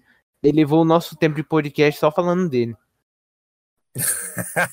foi uma estrela, o Léo deu, certeza. Ou zero Não, mas a gente, quando tem que meter o pau, tem que meter, tem que falar. Falar que tá errado para melhorar. A gente sabe que eles ouvem a gente, né? Estão ouvindo a gente aí, pô. Com certeza. Então. É, vamos, vamos seguir aqui na ótica e falta três lutas aqui pra gente falar. É, tanto que eu vou passar a bola pro Henrique para falar primeiro desse combate. É, foi a luta de títulos de duplas da AEW. É, FTR contra o Kenny Omega e o Hangman Page. O FTR, uma luta que durou 29 minutos e 40 segundos, foi a luta com mais tempo nesse show. É, que viu o FTR se tornarem os novos campeões de duplas, aplicando dois Mindbreakers no Page. E depois teve o, o Kenny Omega abandonando o Page e chamando os Young Bucks para se juntar com ele. Henrique, o que, que você achou? Cara, eu, eu acho que foi aí para mim um outro highlight da noite, o, a luta que chegou aí ao top 2, é depois da luta da Shida. É, foi é, assim, primeiro que isso só mostra de novo pela enésima vez na AEW e, e em outras promoções que o, o Kenny Omega é brilhante e que é, é um ótimo performer e que a história que, da qual ele está participando em geral é a história que acaba sendo a melhor contada. Para mim, a história desse match e a história da tensão entre ele, o Page e a Elite como um todo é a história que está sendo melhor contada na AEW agora. É, durante esse match, você não, não conseguia saber em quem você podia confiar ali do Kenny, do Page, a tensão entre os dois, você não sabia como os dois iam se comportar contra a FTR, que estava vindo com sede para ganhar esses títulos e que estava escrito né, que eventualmente isso ia acontecer. É, acho que um, um spot memorável para mim foi o, o Omega acertando o Page com o V-Trigger, e a partir dali desandou. É, a gente continua a história aí do, do Hangman Page, do Kenny, e continua essa tensão, acho que vai culminar num match entre os dois, que vai ser fantástico, e talvez deixe o, o Page voltar para a qualidade que ele teve no primeiro pay-per-view, né, na primeira disputa de cinturão da AEW, é, como promotion, que foi quando ele foi contra o Jericho. Eu acho que um match dele contra o Kenny eleva ele esse nível de novo de, de main eventer mesmo, de uma pessoa que tem chance de título mundial. É, e acho que para o Kenny também, finalmente terminando essa história que está sendo tão bem contada, leva ele de volta para a cena do título, dependendo do resultado. É, vai ser interessante abrir essas possibilidades aí de Page contra Moxley, ou quem for o campeão, de, de Kenny contra Moxley de novo, e, e de novo você termina o match com FTR como campeões, né? Que estava escrito que tinha que acontecer, uma tag team de altíssima qualidade que tinha que ganhar para dar assim, o, a AEW tem muitos times muito bons que são times por natureza. Né? Então acho que era a hora de dar para um desses times o título e acabar com o time do Kenny e do Page, porque é um time muito legal, mas é um time que ocupa o espaço de um time que é realmente uma tag team bem formada, né? como são os Bucks, como é a Private Party. Então acho que tem o lado bom, inclusive, de você tirar é, Kenny Omega e, e Adam Page da, é, e Hangman Page da, da tag team scene aí da AEW e dar mais espaço para outros contenders. Gui? Gostei muito. Para mim foi o combate da noite. É, em termos de história, concordo que é a história mais bem trabalhada e mais multifacetada no momento. É, e ela vai continuar se desenvolvendo, né, a partir. Foi mais um capítulo dessa história da implosão da elite. É, e também acho que um dos dois, é, talvez próximos campeões da, da AEW vai passar por aí. Ou o Hangman Page ou o Kenny Omega. Não sabemos em que status, em que alinhamento, mas acho que são seríssimos candidatos ao próximo homem a desafiar o campeão, né? Na época não sabemos se vai ser Lance Archer ou Moxley, mas vai ser o Moxley. É, de qualquer maneira, gostei bastante. FTR é um, time sensacional para mim. Compreendem muito bem a psicologia do esporte. Gosto muito da dinâmica que eles têm de duplas. É, e aguardando ansiosamente já o combate entre eles e Young Bucks, que para mim vai ser o próximo capítulo e talvez o mais previsível, a não ser que o Tony Khan resolva fazer alguma peripécia e acabe nos surpreendendo. Gostei, gostei bastante. E gostei principalmente porque não acabou ainda, né? A história ainda tem mais coisas a ser contadas. É, Achei que. Eu. Desculpa, só queria fazer que você desculpa. me lembrou agora que esse match pra, também mostrou para mim que apesar do, do FTR ter essa esse model de no flips just fists, foi um combate com muitos highlights aéreos, muitos spots aéreos no, nos quais FTR participaram e participaram muito bem. Então mostra que talvez um match deles contra os Bucks seja ainda mais promissor do que se imagina. Uhum, eles têm bastante versatilidade. E aí, Léo, o que, que você achou? Cara, eu achei espetacular. Para mim, luta da noite também. É, apesar de ter empatado em nota com a outra luta de dupla do Jurassic Express, acho que a história, como todos dissemos aqui, é muito mais densa, né? Muito mais bem contada e bem desenvolvida. Acho que sim, é a melhor é, história da AEW hoje. E, cara, para uma dupla enjambrada de dois ótimos single wrestlers, já cravo aqui, hein? Kenny Omega e Hangman Page, para mim, até o momento, são a dupla do ano no Pro Wrestling Mundial. É, para mim são. Para mim fizeram um reinado aí de quase oito meses, impecável, muito bom mesmo. Se acharam, acho que se decidissem assim, vamos continuar como dupla até o fim da carreira, compraria facilmente. Compraria facilmente porque realmente encaixou muito bem. E eu fico muito feliz, muito feliz mesmo, com o que eles conseguiram tornar o Hangman Page, porque você olha para alguns anos atrás é o que ele era na New Japan, no, no Bullet Club, cara, ele era um gun secundário genérico a lá Chase Owens, sabe? E conseguiram realmente botar o, o cara no main event, é, acreditável, assim, você compra a ideia, eu acho que isso vai ser muito legal daqui para frente. Antes de qualquer coisa valendo o título, prevejo aqui, previsão do Pai Léo, Acho que pro Full Gear, que já tá anunciado, a gente vai ter aí o The Elite, que o Kenny Omega já deu um ultimato nos Young Bucks, falou: cansei, né, depois da luta, cansei, vocês veem o que vocês vão fazer aí, mas para mim não tem mais dupla, então pode ser que a gente veja aí a The Elite, os três mesmos se juntando novamente, como o Rios, lá o The Cleaner e o pessoal é, tornando junto, contra FTR e o Hangman. Eu acho que o Hangman vai se aliar a FTR, a gente vai ter um, um six-man tag match aí no Full Gear. E acho que vai ser espetacular. Alertinha de five-star match. Opa, eu achei bem ousada a sua previsão. O que eu tava uhum. pensando era assim, era FTR e é, Young Bucks pelos títulos de duplas. Aí sendo mais ousado ainda, né? Eu criticando a sua ousadia e usando a minha. Ousadia e alegria. Ousadia e alegria, todo dia. E para mim, a história já está perfeitamente amarrada para eles fazerem uma nova visita na rivalidade entre Moxley e Kenny Omega, para mim pelo cinturão. O Moxley já resumindo um pouco o seu programa com o Lance Archer durante os Dynamites do, do das próximas semanas e eles voltando para o main event. É que, eu, é que eu entendo perfeitamente, eu acho que isso vai acontecer, mas eu acho que a intenção deles é esse ser o, o cozido mais lento da, da história da EW, sabe? Que eles estão envolvidos. E eu acho perfeitamente cabível, porque eles não, vamos dizer, entre aspas assim, não atrapalham o andamento e a evolução dos, dos personagens que precisam de desenvolvimento, entendeu? Eles não roubam a cena desses outros caras, sendo que eles já são estabelecidos, já são grandes estrelas. Então eles ficam ali permeando entre eles, sem atrapalhar os demais. Eu acho isso completamente é, plausível, acho que tá muito legal. Acho que dá para tirar coisa muito boa daí. Eu concordo tá com o Léo. É, tá muito, tá muito orgânico, isso é verdade. E, e realmente isso que você falou faz muito sentido, Léo, porque até o desenvolvimento do, do Adam Page, até do, do primeiro pay-per-view que eles tiveram na história, quando ele enfrentou o Chris Jericho para hoje, ele como personagem já evoluiu demais. Muito, muito mesmo. Aliás, a Gear nova lá de calça, achei que melhorou 200%, hein? 200% uhum. melhor.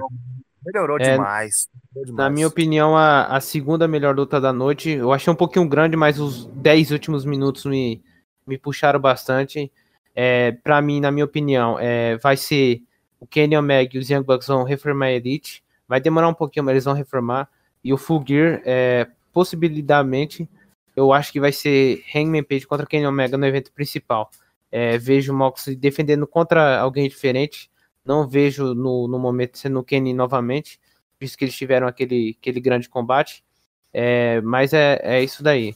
Vocês têm alguma é, consideração final para esse combate? Muito bom, leva aqui o combate da noite. Isso. É. O que eu mais gostei é exatamente isso que a gente está fazendo. Tem tanta possibilidade e elas são tão plausíveis que acho que isso é o que torna a história mais legal. Então vamos seguindo, vamos seguindo, que faltam duas lutas. É, é, tá na hora da famosa Mimosa Mayhem Match. Jericho contra Orange Cassidy. Foi uma luta meia de comédia que durou 15 minutos e 15 segundos. Até um tempo bom pro, pro combate. É, o Orange Cassidy venceu depois de aplicar um Or- Orange Punch, fazendo o Jericho cair na, na, numa piscina de suco de laranja e, e champanhe, é, dando, dando a vitória aí pro Cassidy na, na o que seria, em tese, a blow-off match dos dois. Henrique, o que, que você achou do combate?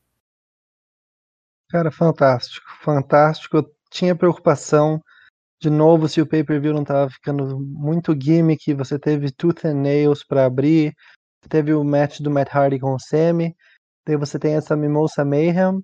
Eu acho que só mostra como o Chris Jericho é o, na minha opinião, e acho que muitas pessoas vão concordar depois desse match, o GOAT. Ele sabe como elevar talentos que, que inicialmente se julgam inferiores a outro patamar. Eu hoje levo o Orange Cassidy a sério e não é uma coisa que eu podia dizer antes de ele começar a trabalhar com o Jericho. Eu achava que era só aquele é, aquele escape cômico do show. E hoje você vê que ele tem muito para mostrar, porque alguém como Jericho eleva ele a esse nível. Foi um match divertido, um match até rápido, né, pela posição no card, mas que não foi é, excessivamente gimmick e que entreteu bem, é, que deixou o Orange Cassidy mostrar o que ele faz e mostrou como o Chris Jericho sabe se adaptar às condições da, da storyline da qual ele está participando e dele, do momento da carreira dele fisicamente. Esse match para mim mostrou de novo que essa nova persona mais brawler, mais bad boy assim do Chris Jericho é, é um rio fantástico e permite ele se adaptar para trabalhar com qualquer outro talento na base da, da pancada, de um match um pouco mais bruto, mas que não deixa de entreter e não deixa de ser divertido. Então, para mim, é, tivemos outros matches aí, outros dois matches muito bons da, da Shida e, e da e aí o match da FTR com o Page e o Kenny, mas esse para mim foi melhor que, que o main event. Para mim esse match faz aí o top 3 do show. Léo, gostou do combate? Gostou da, da, dessa estipulação aí? Gostei, tinha as minhas ressalvas também, tava um pouco preocupado do que poderia ser essa Luiz Ambiel match aí, banheira do Gugu, mas funcionou, funcionou bastante. Eu achei que, inclusive, a produção foi muito boa, achei que o, o aparato utilizado ali foi de bom gosto, não atrapalhou, como eu tinha as minhas dúvidas que poderia acontecer, e facilitou muito a vida do, do Chris Jericho, que, como é, falaram aqui, é, tá batendo, né? Tá chegando a idade, então a capacidade técnica tá diminuindo, tempo não perdoa, e ele, como grande gênio do wrestling que é, já mais do que comprovado, consegue compensar isso com, com essa psicologia que poucos conseguem ter, como o, o grande Chris Jericho. Com certeza tá no, no hall aí de candidatos a melhor de todos os tempos. Uma carreira longeva que consegue é, criar né, essas ideias malucas do nada, funcionam muito bem. E, e, e esse lance de conseguir realmente elevar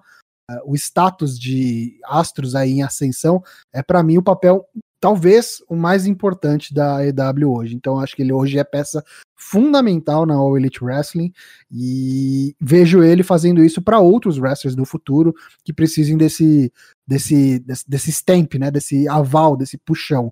Acho que Jungle Boy, Sammy Guevara já tá tendo a oportunidade de se aliando com ele, né? Agora o Orange Cast, então é, próprio MJF, acho que são é, nomes aí que vão carregar a companhia e o Jericho vai com certeza fazer o seu papel em ajudá-los a chegar lá. Muito boa luta, dei meu 3.25 e quero ver para onde vai o Orange Cast daqui, daqui para frente. Acho que difícil imaginar ele na série do título agora, então tô curioso para ver qual é o próximo capítulo da história dele. E suas considerações sobre o combate? Muito divertido. Para mim essa foi a parte de entretenimento total do pay-per-view. Agora, eu confesso para vocês que a onda de azar estava tão grande que a minha maior preocupação durante a luta inteira foi alguém cair e bater a cabeça na quina da piscina. De verdade. E acabar machucando e a coisa ficando pior do que já estava. Outra coisa foi que eu fiquei com bastante sede, inclusive eu queria até experimentar um gole de mimosa. Mas, enfim, eu gostei também, achei bem legal e eu achei muito altruísta isso que o Jericho tá fazendo com o Orange Cassidy. Eu acho que dessa nova leva de talentos que a IW trouxe mais à tona, ele era o cara mais. Uh, mudar a palavra. Ele era o menos provável de ser colocado na situação que ele está hoje, né? Enfrentando o Chris Jericho, primeiro campeão da empresa, e acabar se tornando uma ameaça.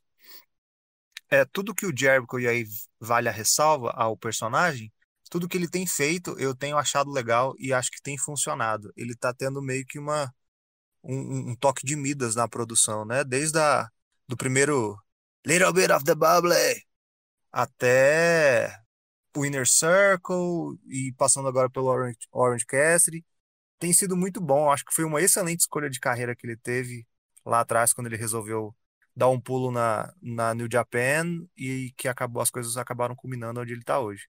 É, também concordo que ele é um seríssimo candidato a Pelé do, da luta livre.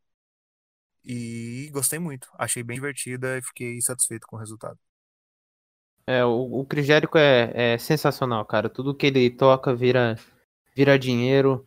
Gostei bastante do combate, mesmo sendo um combate de comédia. É, o, Orange Cassidy, que eu achei que seria um pouco prejudicado por essa pandemia, por, pela falta de fãs no show, mesmo nesse tendo alguns.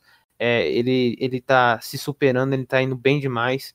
É, não tem muito assim o que falar do combate, não teve nenhum esporte assim sensacional. Não sei o Chris Jericho dominando mais um pouco assim. Mas foi legal ver o Cassidy vencendo o Jericho assim. É, num, num pay-per-view, na Blow of Match, ele ganhou a Field, o Jericho botou o Young Star over.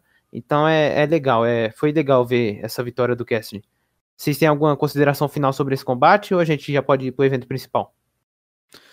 Vamos só, vou pegar um suquinho de laranja. Aí sim. Ah. Vamos, vamos pro filé, meu amigo. Vamos pro. Vamos pro final. Respirem, senhores. Está na hora de falar do seu evento principal do All Out 2020. MJF contra John Moxley pelo AEW World Championship. Uma luta que durou 23 minutos e 40 segundos.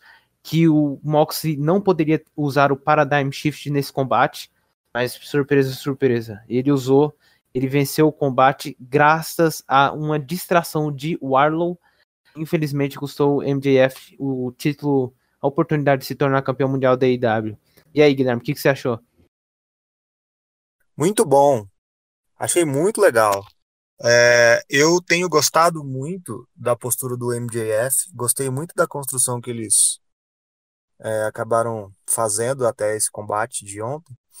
É, e eu vou ser muito sincero com vocês: se o MJF tivesse levado, para mim não seria absurdo algum.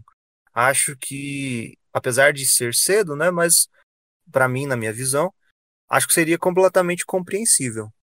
Gostei bastante. O MJF tem se provado um, é, uma excelente commodity para a IW. Tem sido muito satisfatório ver como eles têm conseguido trabalhar como eles têm conseguido extrair o melhor dele nas construções, né, nas entrevistas que ele tem dado, nas vinhetas que ele grava toda semana. A ideia de campanha presidencial foi muito divertida e achei é, bastante sagaz.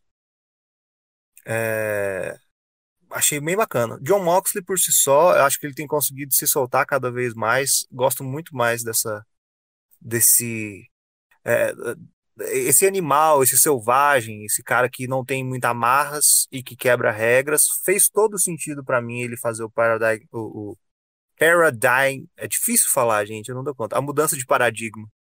Paradigm Shift. Paradigm Shift, desculpa, meu inglês tá meio zoado. É, o finisher dele.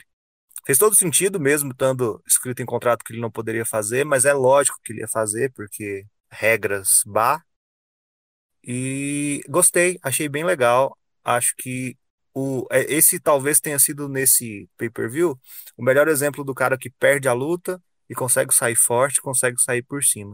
Acho que o MJF ainda vai ter mais alguns programas antes de voltar ao cenário principal, talvez um, é, um combate com o Wardlow, não sei, ou talvez até revisitar o Code mais tarde. Mas gostei bastante e fiquei satisfeito com o resultado final. Henrique, você gostou da quinta defesa do Moxley pelo título? Boa demais, boa demais. É, acho que o Moxley cada vez mais se consolida como um novo Steve Austin, assim. É, ele é um, um, um face, entre aspas, né? ele é quase um Twitter, um Twitter para mim, mas é um, um, um, good guy, assim, que tem um apelo de aí equivalente na AEW comparável, sei lá, um John Cena, um Kofi Kingston na run dele, mas é claramente um personagem diferente, que é um badass, é um cara que quebra aí todas as regras, e, e ele sai do pay-per-view tão grande quanto ele saiu, ainda campeão, mas acho que o importante é esse último ponto que foi tocado aí, o MJF perdeu, mas sai maior. É, faz o papel dele de forma fantástica é, no microfone, no ringue. Acho que é um trabalho irretocável que eles vêm fazendo para construir o MJF de novo. Acho que das duas maiores promessas futuras da AEW, que são o MJF e o Jungle Boy, o trabalho tem sido feito melhor com o MJF, como esse vilão é, único assim dentro da empresa.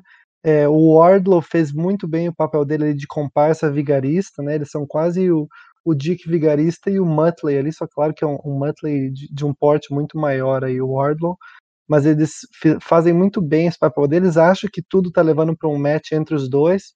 Depois do, do evento, o MJF já tweetou atacando o Wardlow e, e atacando também a Renee Young, esposa do Moxley acho que, que os dois saíram aí muito bem, principalmente o MJF, que sai maior e vai se consolidando cada vez mais como um futuro campeão mundial e, e uma das futuras faces aí da, da AEW que, que vai ter muito tempo para explorar ele né, no mercado, porque ele tem aí 24 anos, ele pode ser aí um, um Chris Jericho novo na, na long run, acho que é fantástico acompanhar esse crescimento e toda essa construção em torno dele. Léo? Cara, eu achei fantástica a luta. Eu tô me tornando um fã incondicional do MJF. Eu acho que esse entra pro. Com certeza, top 3 lutas dele na IW. Eu ainda acho que aquele combate dele com o Jungle Boy no The Born Off foi melhor, tecnicamente falando. Mas, mas como história, esse aqui faz mais sentido. E é pelo título, né? Então realmente valia muito mais. E eu achei muito legal a dinâmica deles é, pintarem o, o, John Moxley como o brawler e o MJF como o cara técnico. Ele, ele cantou essa pedra antes da luta e foi exatamente o que aconteceu. É, se tem uma ressalva que eu colocaria nessa luta, foi o, o, o Blade Job, que eu achei desnecessário, que a gente já tinha levantado isso, já tinha comentado que está acontecendo recorre, é, recorrentemente nos semanais, aí perde o impacto para quando acontece novamente no pay-per-view. Então eu achei que não precisava. Eu acho que eles fecharam com a chave de ouro. Foi um belo combate, uma bela história. Eles contaram muito bem a história. É, o tempo do pay-per-view já estava bem assim, já tirou meio um pouco da atenção do pessoal sobre o, o, combate em si. Mas, mas foi bom ver o Moxley retendo o título com sucesso. O MJF é, é um ótimo lutador, um, um, belo rio. E vai ser, vai ser bom ver essa rivalidade dele com, com o Arlo aí. Eles terem, tentarem contar essa história aí de como o Arlo vai ficar, vai estar tá de saco cheio do MJF e vai turnar contra em cima dele. É, mas o Mox é isso daí. Agora é esperar um, um, um, bom combate, uma boa pequena rivalidade dele com o Archer. E foi fecharam com chave de ouro o pay-per-view. É, e agora eu vou, vou pedir para vocês darem opiniões finais sobre todo o pay-per-view. E eu vou começar falando já com perguntando para o Henrique. Eu acho que esses dois últimos matches que a gente discutiu mostram o que a AEW tem feito talvez melhor do que as outras companhias, que eu espero que eventualmente ela consiga fazer em todas as storylines. Mesmo quem perde ou quem ganha sem ter muito impacto, que é o caso do Moxley, constrói algo para sua própria história.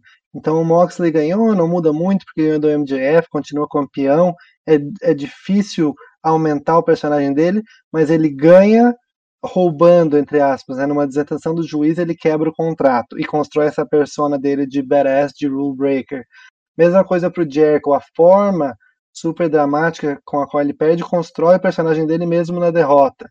É, espero que eles expandam isso pro Jungle Boy, mas mostra que eles sabem é, em mais storylines do que do que não, eles mostram que sabem o que estão fazendo, que sabem como construir e eu espero que se expanda aí para a storyline do Eddie Kingston com o Penta, eu gosto muito do Penta pessoalmente, é o Brian Cage com o Tess, espero que venha para o Lance Archer também, não sei como seria para ele perder, é, agora que ele é number one contender, perder o cinturão depois de perder o, o match pelo TNT title, mas acho que eles sabem o que estão fazendo e espero que eles entreguem esse tipo de construção de história tanto na vitória quanto na derrota, para todos os outros personagens que eles têm construído tão bem. Espero que continue, porque apesar de ter sido para mim o pior pay-per-view deles no ano, ainda tem pontos altos e pontos de aprendizado que poderiam ser repetidos em outros matches no futuro para continuar fortalecendo a empresa e os personagens lá dentro. E foi bom. Eu acho que quando a gente, talvez quem estiver ouvindo o podcast, e depois da gente ter louvado tanto, principalmente esses últimos três combates, vai falar, pô, mas como assim quebra de expectativa? Como assim foi ruim? É porque eu acho que a gente chega com tanta sede ao pote quando a gente vai falar de AEW que a gente acaba se decepcionando quando aparecem algumas bizarrices. Eu acho que, particularmente no All Out, agora os pontos altos foram altos mesmo e os pontos baixos foram muito baixos. Talvez por isso a gente tenha tido a impressão de que foi muito irregular, mais para o mau sentido. É, pontos negativos para mim acabaram saindo a divisão feminina ainda muito rasa, é, a falta de oponentes críveis para a Shida. Essa storyline da Dark Order é, acho que não casou muito bem com, infelizmente, com o cenário todo de pay-per-view. E, infelizmente, né, o mais preocupante foi toda a situação do Matt Hardy. E pontos positivos, e que eu acho que isso é muito simbólico, né? Foram exatamente os três combates que a gente acabou falando e se delongando um pouco mais. É, combate de duplas, uma divisão super forte, combate de singles para o principal cinturão, com um talento consolidado e um, um talento de casa, né, de categoria de base, e um combate em que a estrela consolidada e lenda já da companhia colocam um cara novo que vai chegando como um novo queridinho da galera. Acho que no geral foi bom, poderia ter sido muito melhor, até comparando pelos últimos pay-per-views que eles já fizeram. Mas foi uma experiência ok, acho que serviu como passo a mais e principalmente como história interessante para ser contada é, para os próximos pay-per-views. Eu acho que até a situação da pandemia acaba atrapalhando um pouquinho o que eles talvez tivessem em mente, né? É, no ano passado, quando eles pensaram no All Out 2020. Mas acho que valeu. Léo, eu vou, vou, Já estamos finalizando aqui. Eu quero perguntar para você é, onde a gente pode encontrar o Four Corners Podcast e o que você pensou em geral desse pay-per-view. Bom, sobre o pay-per-view, é, eu acho que com relação ao criativo, a gente está bem servido. Acho que não tem nenhuma a gente não tem nenhuma vírgula aí, ou não, não deveria ter nenhum tipo de preocupação, porque acho que eles estão muito bem encaminhados, sabem muito bem o que eles estão fazendo booking-wise aí com relação às histórias que estão acontecendo. É, eu gostaria de focar, na verdade, nos pontos a, melhorar como companhia, que a gente levantou aqui, que eu acho que isso é, é importante é, para a gente ter realmente algo diferente, e não só para a gente, mas também para os talents. Então, se a gente vê a EW como um local de oportunidade e alternativa ao que a gente sabe que acontece na WWE, eles precisam realmente ser algo diferente. Então, vamos distanciar do que eles fazem lá, gente. É, não estou dizendo que precisa fazer completamente diferente só por, por, pelo fato de ser diferente, Mas se a gente vai cuidar dos nossos talents, vamos cuidar dos nossos talents. É, tem várias evidências aí que estão acontecendo durante o, o, os meses, os últimos meses, que me deixam um pouco preocupado com relação ao Elite Wrestling. Esse lance de começar a trazer os fãs, esse lance de começar a trazer familiares, gente sem máscara, e aí tem esse lance agora, esse acidente que aconteceu com o Matt Hardy. São vários sinais, sabe, que começam a, levar, a, a ligar uma luzinha de, de, de alerta, de, de que, que, realmente me preocupa um pouco. Mas, é, e juntando a isso, o lance de realmente é, tentar não seguir os passos da WWE, e eu entendo que esse seja o show principal deles, mas cortar as gorduras, né, gente? É, pensar no cenário atual que a gente vive hoje, cinco horas de pay-per-view é muita coisa, com coisa dispensável que a gente podia ter tirado, poupado a gente e não deixar a gente com esse saborzinho aí meio amargo na boca. Poderia ter sido muito melhor, a média poderia ter sido muito mais alta, não fossem esses vales tão, tão baixos aí. E já emendando com o Jabá, então, o Four Corners Wrestling Podcast, o podcast que eu faço parte, faço parte aí desde 2016, você pode encontrar no Four Corners, 4, né, número 4, 4corners.com.br. A gente faz lives, é, gravação do podcast toda terça, e a live Deus nos acuda, vale tudo, na quinta-feira, na Twitch, twitch.tv barra 4CWP. Aí é por extenso, né? F-O-R-C-W-P. Terça e quinta na Twitch, a partir das 8h30. A gente está no Spotify, no Deezer, no áudio, no Apple Podcast ou em qualquer aplicativo aí que você tiver, é só assinar o nosso feed que você ouve os nossos programas. E é isso. Já aproveito para agradecer. Posso agradecer aí, Ítalo? Pode. Agradeço então o espaço, novamente o convite aqui, agradecer aos meus amigos de bancada que trouxeram essa discussão muito legal sobre o pay-per-view. É um prazer poder estar aqui no, no WrestleManiacos, no Mesa Quadrada, e estamos aí. Fica já feito o convite também para todo mundo que participou aqui para uma futura oportunidade dar um pulo também lá no Four Corners. É, eu queria finalizar aqui essa edição do Mesa Quadrada falando desse pay-per-view também. É, é não tem muito assim diferente de falar do que já foi falado aqui pelos meninos. É, tem pontos que a AEW pode melhorar e eu acho que vai melhorar com o tempo, principalmente uh, sobre a lesão do Matt Hardy. É, dá para ser bem simples sobre esse pay-per-view. Foi muito longo. É, MJF e Jungle Boy são o futuro da AEW teve algumas decisões que podem ter sido questionáveis, mas em, em todo assim, na minha opinião, eles acertaram com esse pay-per-view. É, o único problema foi ser muito longo e realmente a lesão do Matt Hardy, assim, que eles poderiam ter lidado melhor. É, eu gostaria de agradecer é, o Guilherme, gostaria de agradecer o Henrique e gostaria de agradecer o Léo e também agradecer você, ouvinte, que ficou com a gente até agora. Foi um podcast, acho que até um pouco longo, mas é, foi o que a gente pôde fazer com um pay-per-view de 5 horas. Não, não, eu, eu, penso que não, a gente não, não tinha como deixar menos é, longo do que foi. É, a culpa não é nossa, a culpa é da IW que quis fazer um pay-per-view de 5 horas no meio da pandemia, desculpa. Questões é, relevantes, questões relevantes, aqui a gente vai gerar discussão. Isso, vai gerar discussão. É, você pode encontrar o WrestleManiacos aonde? Facebook, estamos lá no Facebook, estamos no Twitter, twitter.com.br WrestleManiacos, Instagram, estamos lá também, instagram.com.br WrestleManiacos, estamos no YouTube, sim, estamos no YouTube, ainda não estamos no TikTok, um dia vamos instalar, é, o nosso grande Isaac, provavelmente o Enzo vão estar lá fazendo a dança para vocês, eu não sei, é, mas falando sobre os, os podcasts, WrestleManiacos, você pode ouvir, como, novamente, Spotify, iTunes, Google Podcast, Deezer, Cashbox, Pocket Cash, Breaker, muito mais, entre outros. É, eu gostaria de agradecer todos novamente. Muito obrigado pela participação, muito obrigado por você é, ter ouvido a gente até aqui. E eu vou finalizar como o nosso grande João Aranha finaliza. Beijo, abraço e, senhoras e senhores, fomos. Wrestling Maníacos Podcast. Há mais de 10 anos sendo maníacos por wrestling. Acesse wrestlingmaníacos.com e confira.